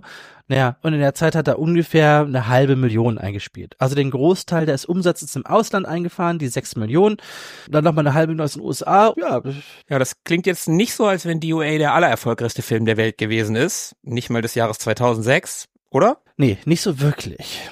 Er war eher ein Flop. Dabei sagt Produzent Mark Altman ja, dass der Film weder mies noch super gut ist. Okay, Findet den halt okay. ist eine Aussage. Mitproduzent Paul W.S. Anderson sieht DOA sogar als Guilty Pleasure für sowohl Zuschauer als auch für sich selber. Und trotzdem, der Film hat 30 Millionen Dollar gekostet und hat 7,7 Millionen eingespielt. Und das wohlgemerkt hm. weltweit. Also, du hast schon recht, ist ein Flop. Ja. Wobei, muss ich noch ganz kurz einschieben, man ist sich nicht so ganz sicher, ob das jetzt 30 Millionen oder 21 Millionen waren. Die Zahl bei IMDb ist 21 Millionen. Das scheint auch die realistischere Zahl zu sein. Aber egal, so oder so ist der gefloppt. Ja, ich habe 30 Millionen recherchiert, was auch immer, also mit 7,7 weltweit, vor allen Dingen weltweit ist das Ding mhm. ein Flop und ja, eine Fortsetzung war demnach ausgeschlossen. Wobei Altman, der hat ja auch mal in einem Interview gesagt, wenn das Ding erfolgreich geworden wäre, dann hätte man auch eine Fortsetzung gemacht und man wollte dann sogar einen besseren Regisseur, man wollte sogar ein besseres Skript und man wollte sogar bessere Effekte.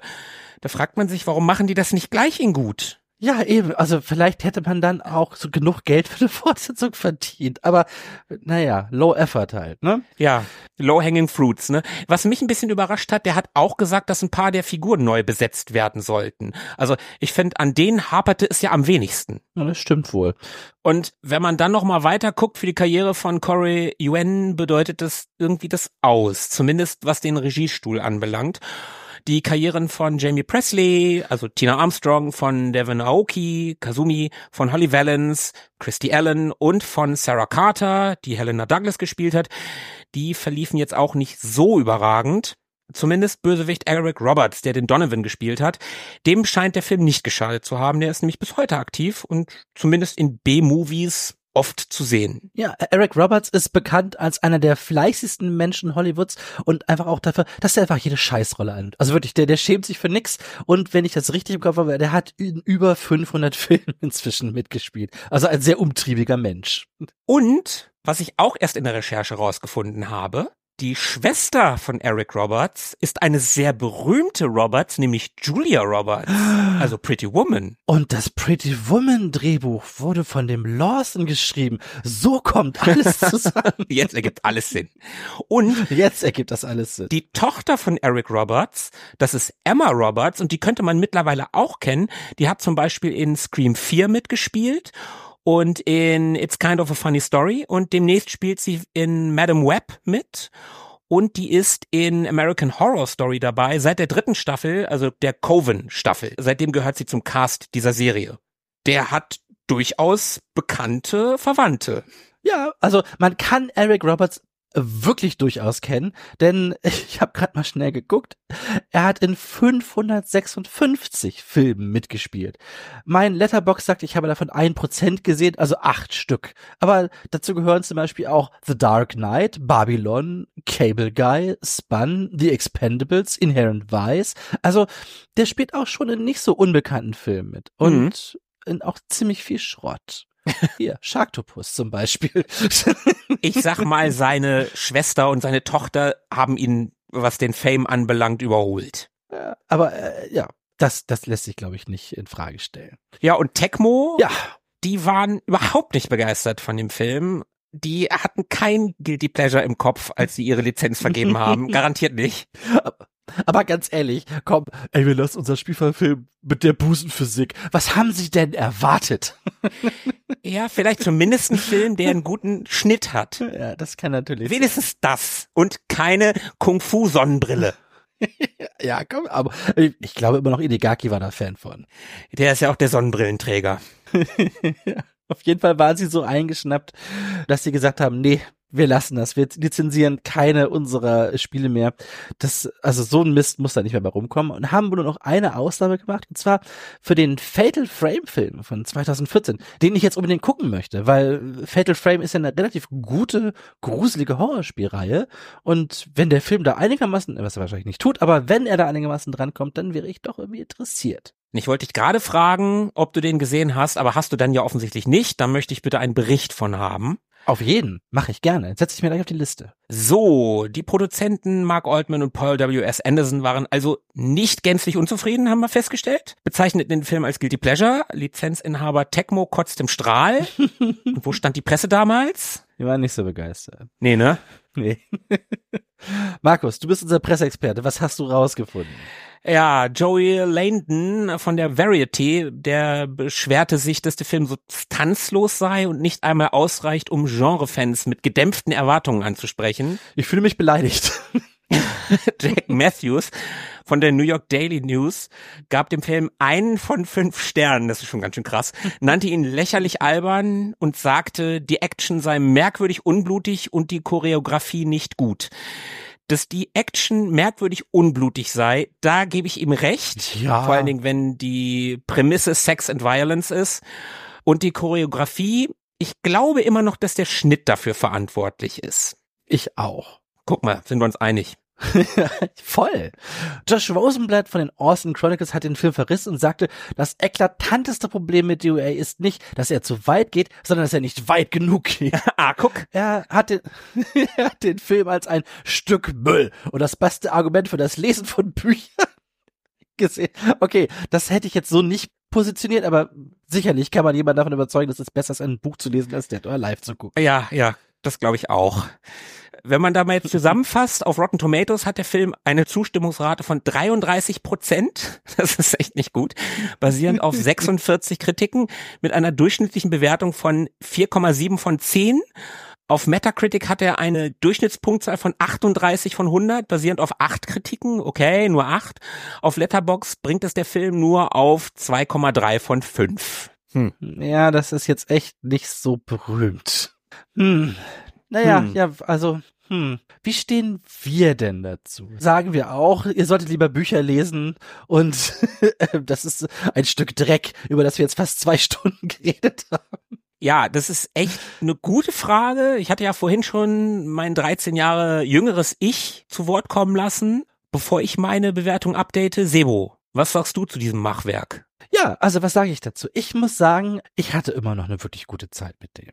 Ganz ehrlich. Also, ich finde ihn immer noch super launig. Man merkt zwar, dass gerade die Effekte so ein bisschen schlecht gealtert sind. Man sieht dem Film inzwischen an, dass er günstig war. 2007 war ich in meiner Seherfahrung einfach noch nicht so weit und habe dem da vieles nicht so krumm genommen, was ich heute etwas enger sehen würde. Und auch die Kämpfe fand ich damals doch irgendwie spektakulärer.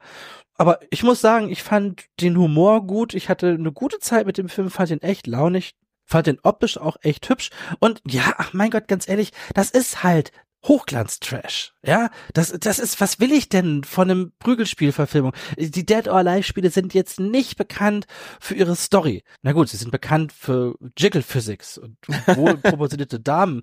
Das kriege ich im Film jetzt auch nicht. Aber. Also entschuldige mal. Wohlproportionierte Damen kriegst du sehr wohl. Ja, aber nicht in dem Umfang. Kein Bodyshaming jetzt hier. naja, aber ich muss sagen, ich habe eine gute Zeit mit dem gehabt. Ich finde immer noch, der macht einfach Laune. Der geht ganz gut nach vorne, der hat wenig Downtime. Ich, es hat wirklich wenig Leerlauf, wenig Langeweile. Ja, die Story ist konfus und ob jetzt die Kung-Fu-Sonnenbrille, die ja die weltbeste Erfindung ever ist, I don't know. Aber ich mochte Eric Roberts als Bösewicht, der war schon schleimig. Ich fand die Heldinnen alle sympathisch. Ich mochte Bass und Tinas Interaktion miteinander, das fand ich wirklich witzig. Das Setting war schön, Beachvolleyball war toll. Und ach, was soll ich sagen? Ich finde, wenn man weiß, auf was man sich da einlässt, dann kann man mit dem echt eine gute Zeit haben. Ich kann dem Film nicht böse sein. Ich habe dem auf Letterbox drei Sterne und ein Herzchen gegeben. Damit bin ich, glaube ich, in meiner Freundesliste ich glaube, irgendwie hat dreieinhalb gegeben, der ganze Rest deutlich weniger, aber einer der, der positivsten Stimmen. Aber was soll ich sagen? Ich habe irgendwie ich habe einfach einen Softspot für Dead or Alive. Ich habe ja auch darauf bestanden, dass wir über ihn sprechen. Ich muss sagen, ich hatte ein bisschen Angst, den nochmal zu gucken. Habe mir gedacht, oh mein Gott, was tue ich Markus da an? Nachher ist das wirklich ein Haufen Scheiße. Und ich war damals einfach nur jung und dumm. Jetzt bin ich vielleicht einfach alt und dumm, aber ich mag den. Ich finde, ich kann ihm nicht böse sein. Ich hatte mit dem eine gute Zeit. Also du bleibst bei den drei von fünf. Ja, ich glaube, vorher war ich bei dreieinhalb. Oh, oh okay, okay. Mhm. Also auch nochmal ganz kurz, wir reden hier wirklich nicht von einem guten Film, im Sinne von einem guten Film. Das sollte jedem bewusst sein, der uns zugehört hat, ja? Also, das ist jetzt nicht so, dass wir, dass ich sage, ja, wow, Guckempfehlung. Aber, ne, ihr wisst, was wir meinen. Ja, Markus, wie stehst du denn zu diesem Actionfeuerwerk?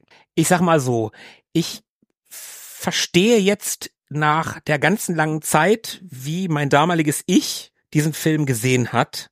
Und ich gebe dem meisten Punkten durchaus recht. Der Film ist doof, aber das auf so eine sympathische Weise und da gebe ich dir total recht, wenn du weißt, worauf du dich einlässt, das musst du vorher wissen, dann kannst du Spaß haben mit diesem Film.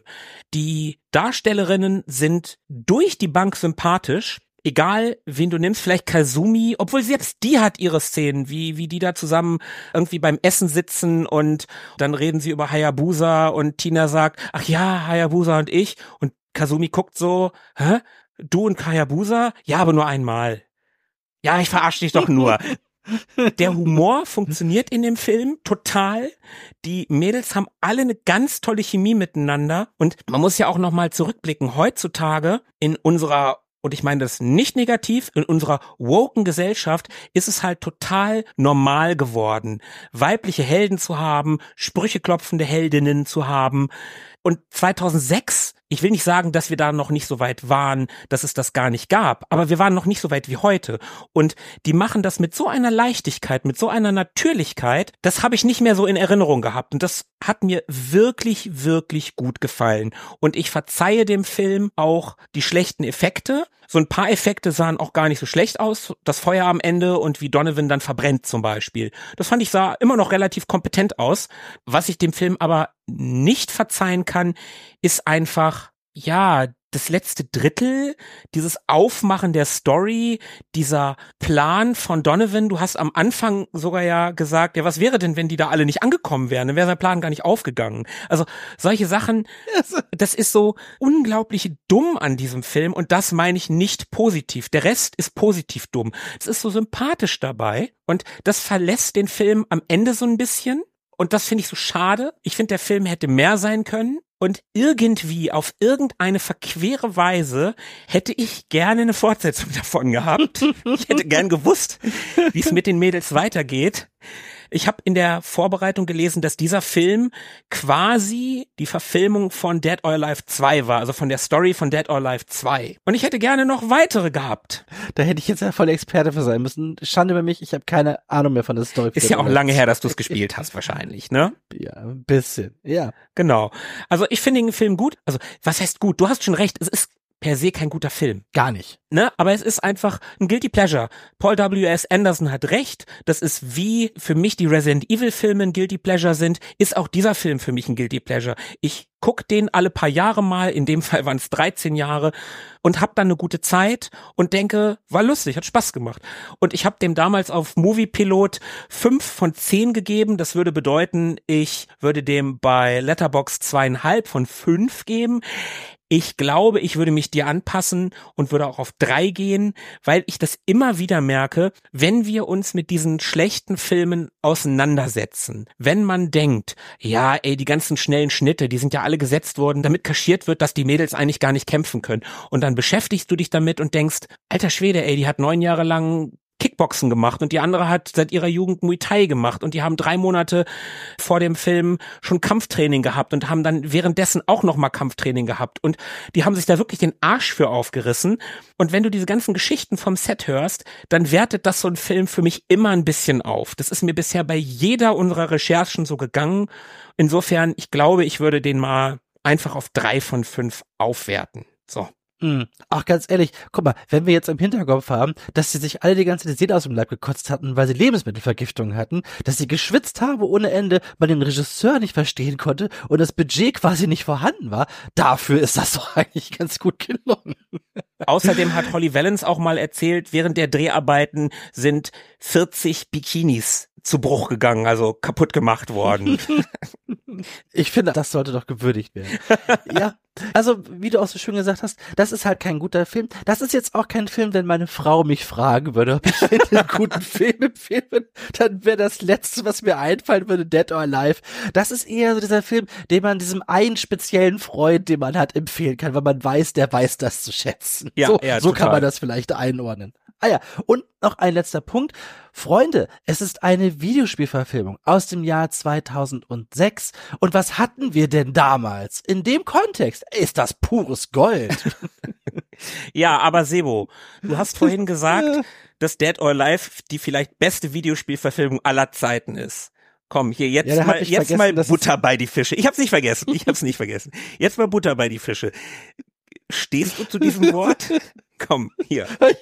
Ich glaube, ich glaube, da habe ich schlimm gelogen. Also, da hatte ich ja ganz vergessen, dass es auch den Silent Hill Film gibt, mit dem wir ja auch tatsächlich einen, einen wirklich guten Film haben, dass ein Videospielervorgang ist. Und ich muss ja auch sagen, ich habe so einen so Softspot für die Sonic-Filme und ich mag den Mario-Film. Ach, in letzter Zeit Videospieleverfilmungen werden ja doch langsam irgendwie besser aber im Kontext seiner Zeit war das schon eine recht, also für mich war das halt damals die beste Videospielverfilmung. Da kann ich zu stehen. Heute sehe ich das vielleicht nicht mehr so. Ja, Manu. ja okay, okay, das akzeptiere ich. Ja, Markus. Ja, dann haben wir es mal wieder, oder? Ich würde auf, wir haben es sowas von, würde ich sagen. Ich glaube, niemand hat damit gerechnet, so viele Informationen über Dead or Alive zu bekommen, als er diesen Podcast gestartet hat. Wahrscheinlich wollte auch niemand so viele Informationen über Dead or Alive. Aber jetzt seid ihr alle schlauer, ob ihr es wolltet oder nicht. Also, wir hoffen, ihr konnten euch ein wenig Lust auf diese vergessene Perle der Videospielverfilmung machen und vielleicht den einen oder anderen doch überzeugen, dem Ganzen mal eine Chance zu geben. Macht das mal. So mies ist der Film gar nicht. Auf jeden Fall. Und dann bleibt uns wie immer nichts anderes übrig, als euch zu danken, die, die ihr bis hierhin durchgehalten habt, die ihr diese ja, Trash-Perle mit uns durchgegangen seid. Guckt mal auf Amazon rein. Man kann ihn dafür lau streamen. Ist ein launiges Filmchen. Der geht nur 87 Minuten. Sebo, du hast es eben gerade auch schon gesagt. Der hat keinen Leerlauf, wie auch bei 87 Minuten. Wäre schlimm, wenn 87 Minuten auch noch Leerlauf hätte. Ah, das ist so schön, wie ich mich gefreut habe, als ich dachte mir, 87 Minuten, das schaffe ich ja an einem Abend. Das ist ja irre. Ohne Und dann Scheiß, wurden alles, es doch drei.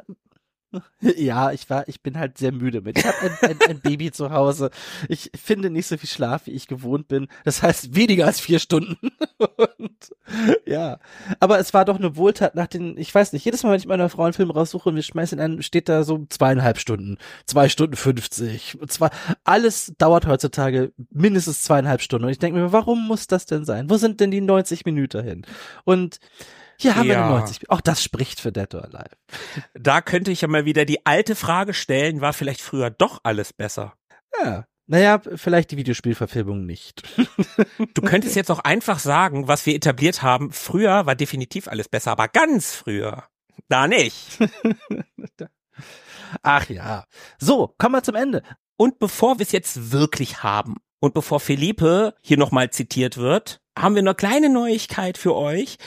Seit, ich weiß nicht genau, eine Woche ungefähr, haben wir endlich ein Steady-Konto.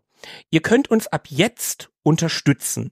Wenn ihr das machen wollt, würden wir uns da sehr, sehr drüber freuen. Aktuell ist da noch nicht so sonderlich viel los. Es gibt bisher nur eine Stufe. Aber wir planen für dieses Jahr Bonus-Content. Wir planen für dieses Jahr durchaus euch ein bisschen was zu bieten auf diesem Kanal, also auf dem Steady-Kanal, dass, wenn ihr uns unterstützt, dass ihr da auch einen Mehrwert von habt. Bis dahin, wenn ihr uns jetzt schon unterstützen wollt und uns dahin bringen wollt, mit diesem Podcast zumindest keine Miesen mehr zu machen, würden wir uns da super doll drüber freuen. Jede Mitgliedschaft bei Steady hilft uns, das hier in genau dieser Qualität weiterzumachen. Aber sind wir mal realistisch, wir machen es auch so weiter. Ja, wir freuen uns halt, wenn wir vielleicht die Serverkosten bezahlen könnten. Das wäre einfach schon total nett, so das im Hinterkopf zu haben. Und ja, also, wie gesagt, wir würden uns über jeden Unterstützer freuen, der einfach sagt, Mensch, mir gefällt die Arbeit der Jungs, da gebe ich gerne einen kleinen Obolus. Und Markus hat schon erwähnt, irgendwas wird dieses Jahr noch kommen. Wir können vielleicht vage andeuten, wenn ihr mögt, wie Markus nicht über Filme sprechen, da könntet ihr eventuell mehr von kriegen. Definitiv. Dann aber auch Retro, ne? Retro. ja, ja, ja, ja, das kriegen wir schon hin. Ich mag ja auch ein paar alte Filme. Ja, auf jeden Fall. Wer nicht, wer nicht. Normale Menschen mögen all, gute Menschen mögen alte Filme. Ja, und gute Menschen bleiben Ja, Philippe würde es ganz richtig sagen, Armdrücker. hervorragend. So, dann würde ich an dieser Stelle sagen, auf Wiedersehen. Es war sehr schön. Auf Wiedersehen. Bis in Tschüss. 14 Tagen. Dann sind wir wieder mit mehr, mit mehr Leuten hier. Passt auf die Shurikens auf dem Arbeitsweg auf. Ja, ja, richtig, richtig, richtig. Nicht, dass ihr eingeladen werdet. Ist gefährlich da. Vorsicht vor dem Typ mit der Sonnenbrille. Ciao. So, ciao. Mögen die Retro Boys mit euch sein. Immer.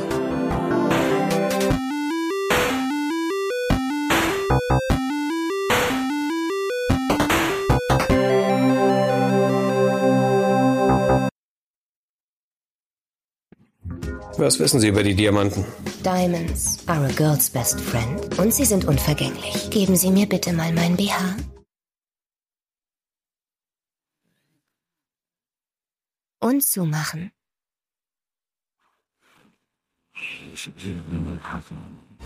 Hm, na was sagt man denn dazu? Scheint ja heute doch noch eine Party zu steigen. Sie sind die besten Kämpfer der Welt. Kommen zum größten Kampfsportturnier der Welt, dem DOA. Sie sehen verdammt gut aus. Herzlich willkommen, Dead or Alive. Sie wissen, wie man austeilt. Kämpfe können jederzeit und überall stattfinden. Gegen jeden Gegner. Und die Männer liegen ihnen zu Füßen. Die Erde hat gebebt. Doch jetzt Kann doch nicht sein. Alles, was wir machen, wird überwacht. Perverse Schweine. kämpfen sie nicht mehr, um zu gewinnen. Ist es mir ein Vergnügen, euch mit der Zukunft bekannt zu machen. Sie kämpfen um ihr Leben. Wenn wir das noch schaffen wollen, müssen wir zusammenarbeiten. Vom Regisseur von The Transporter.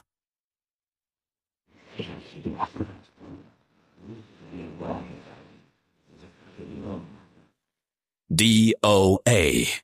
Findet ihr den in der zweiten Reihe auch so süß? Was ist mit den anderen 300? Wollen wir sie uns nicht brüderlich teilen?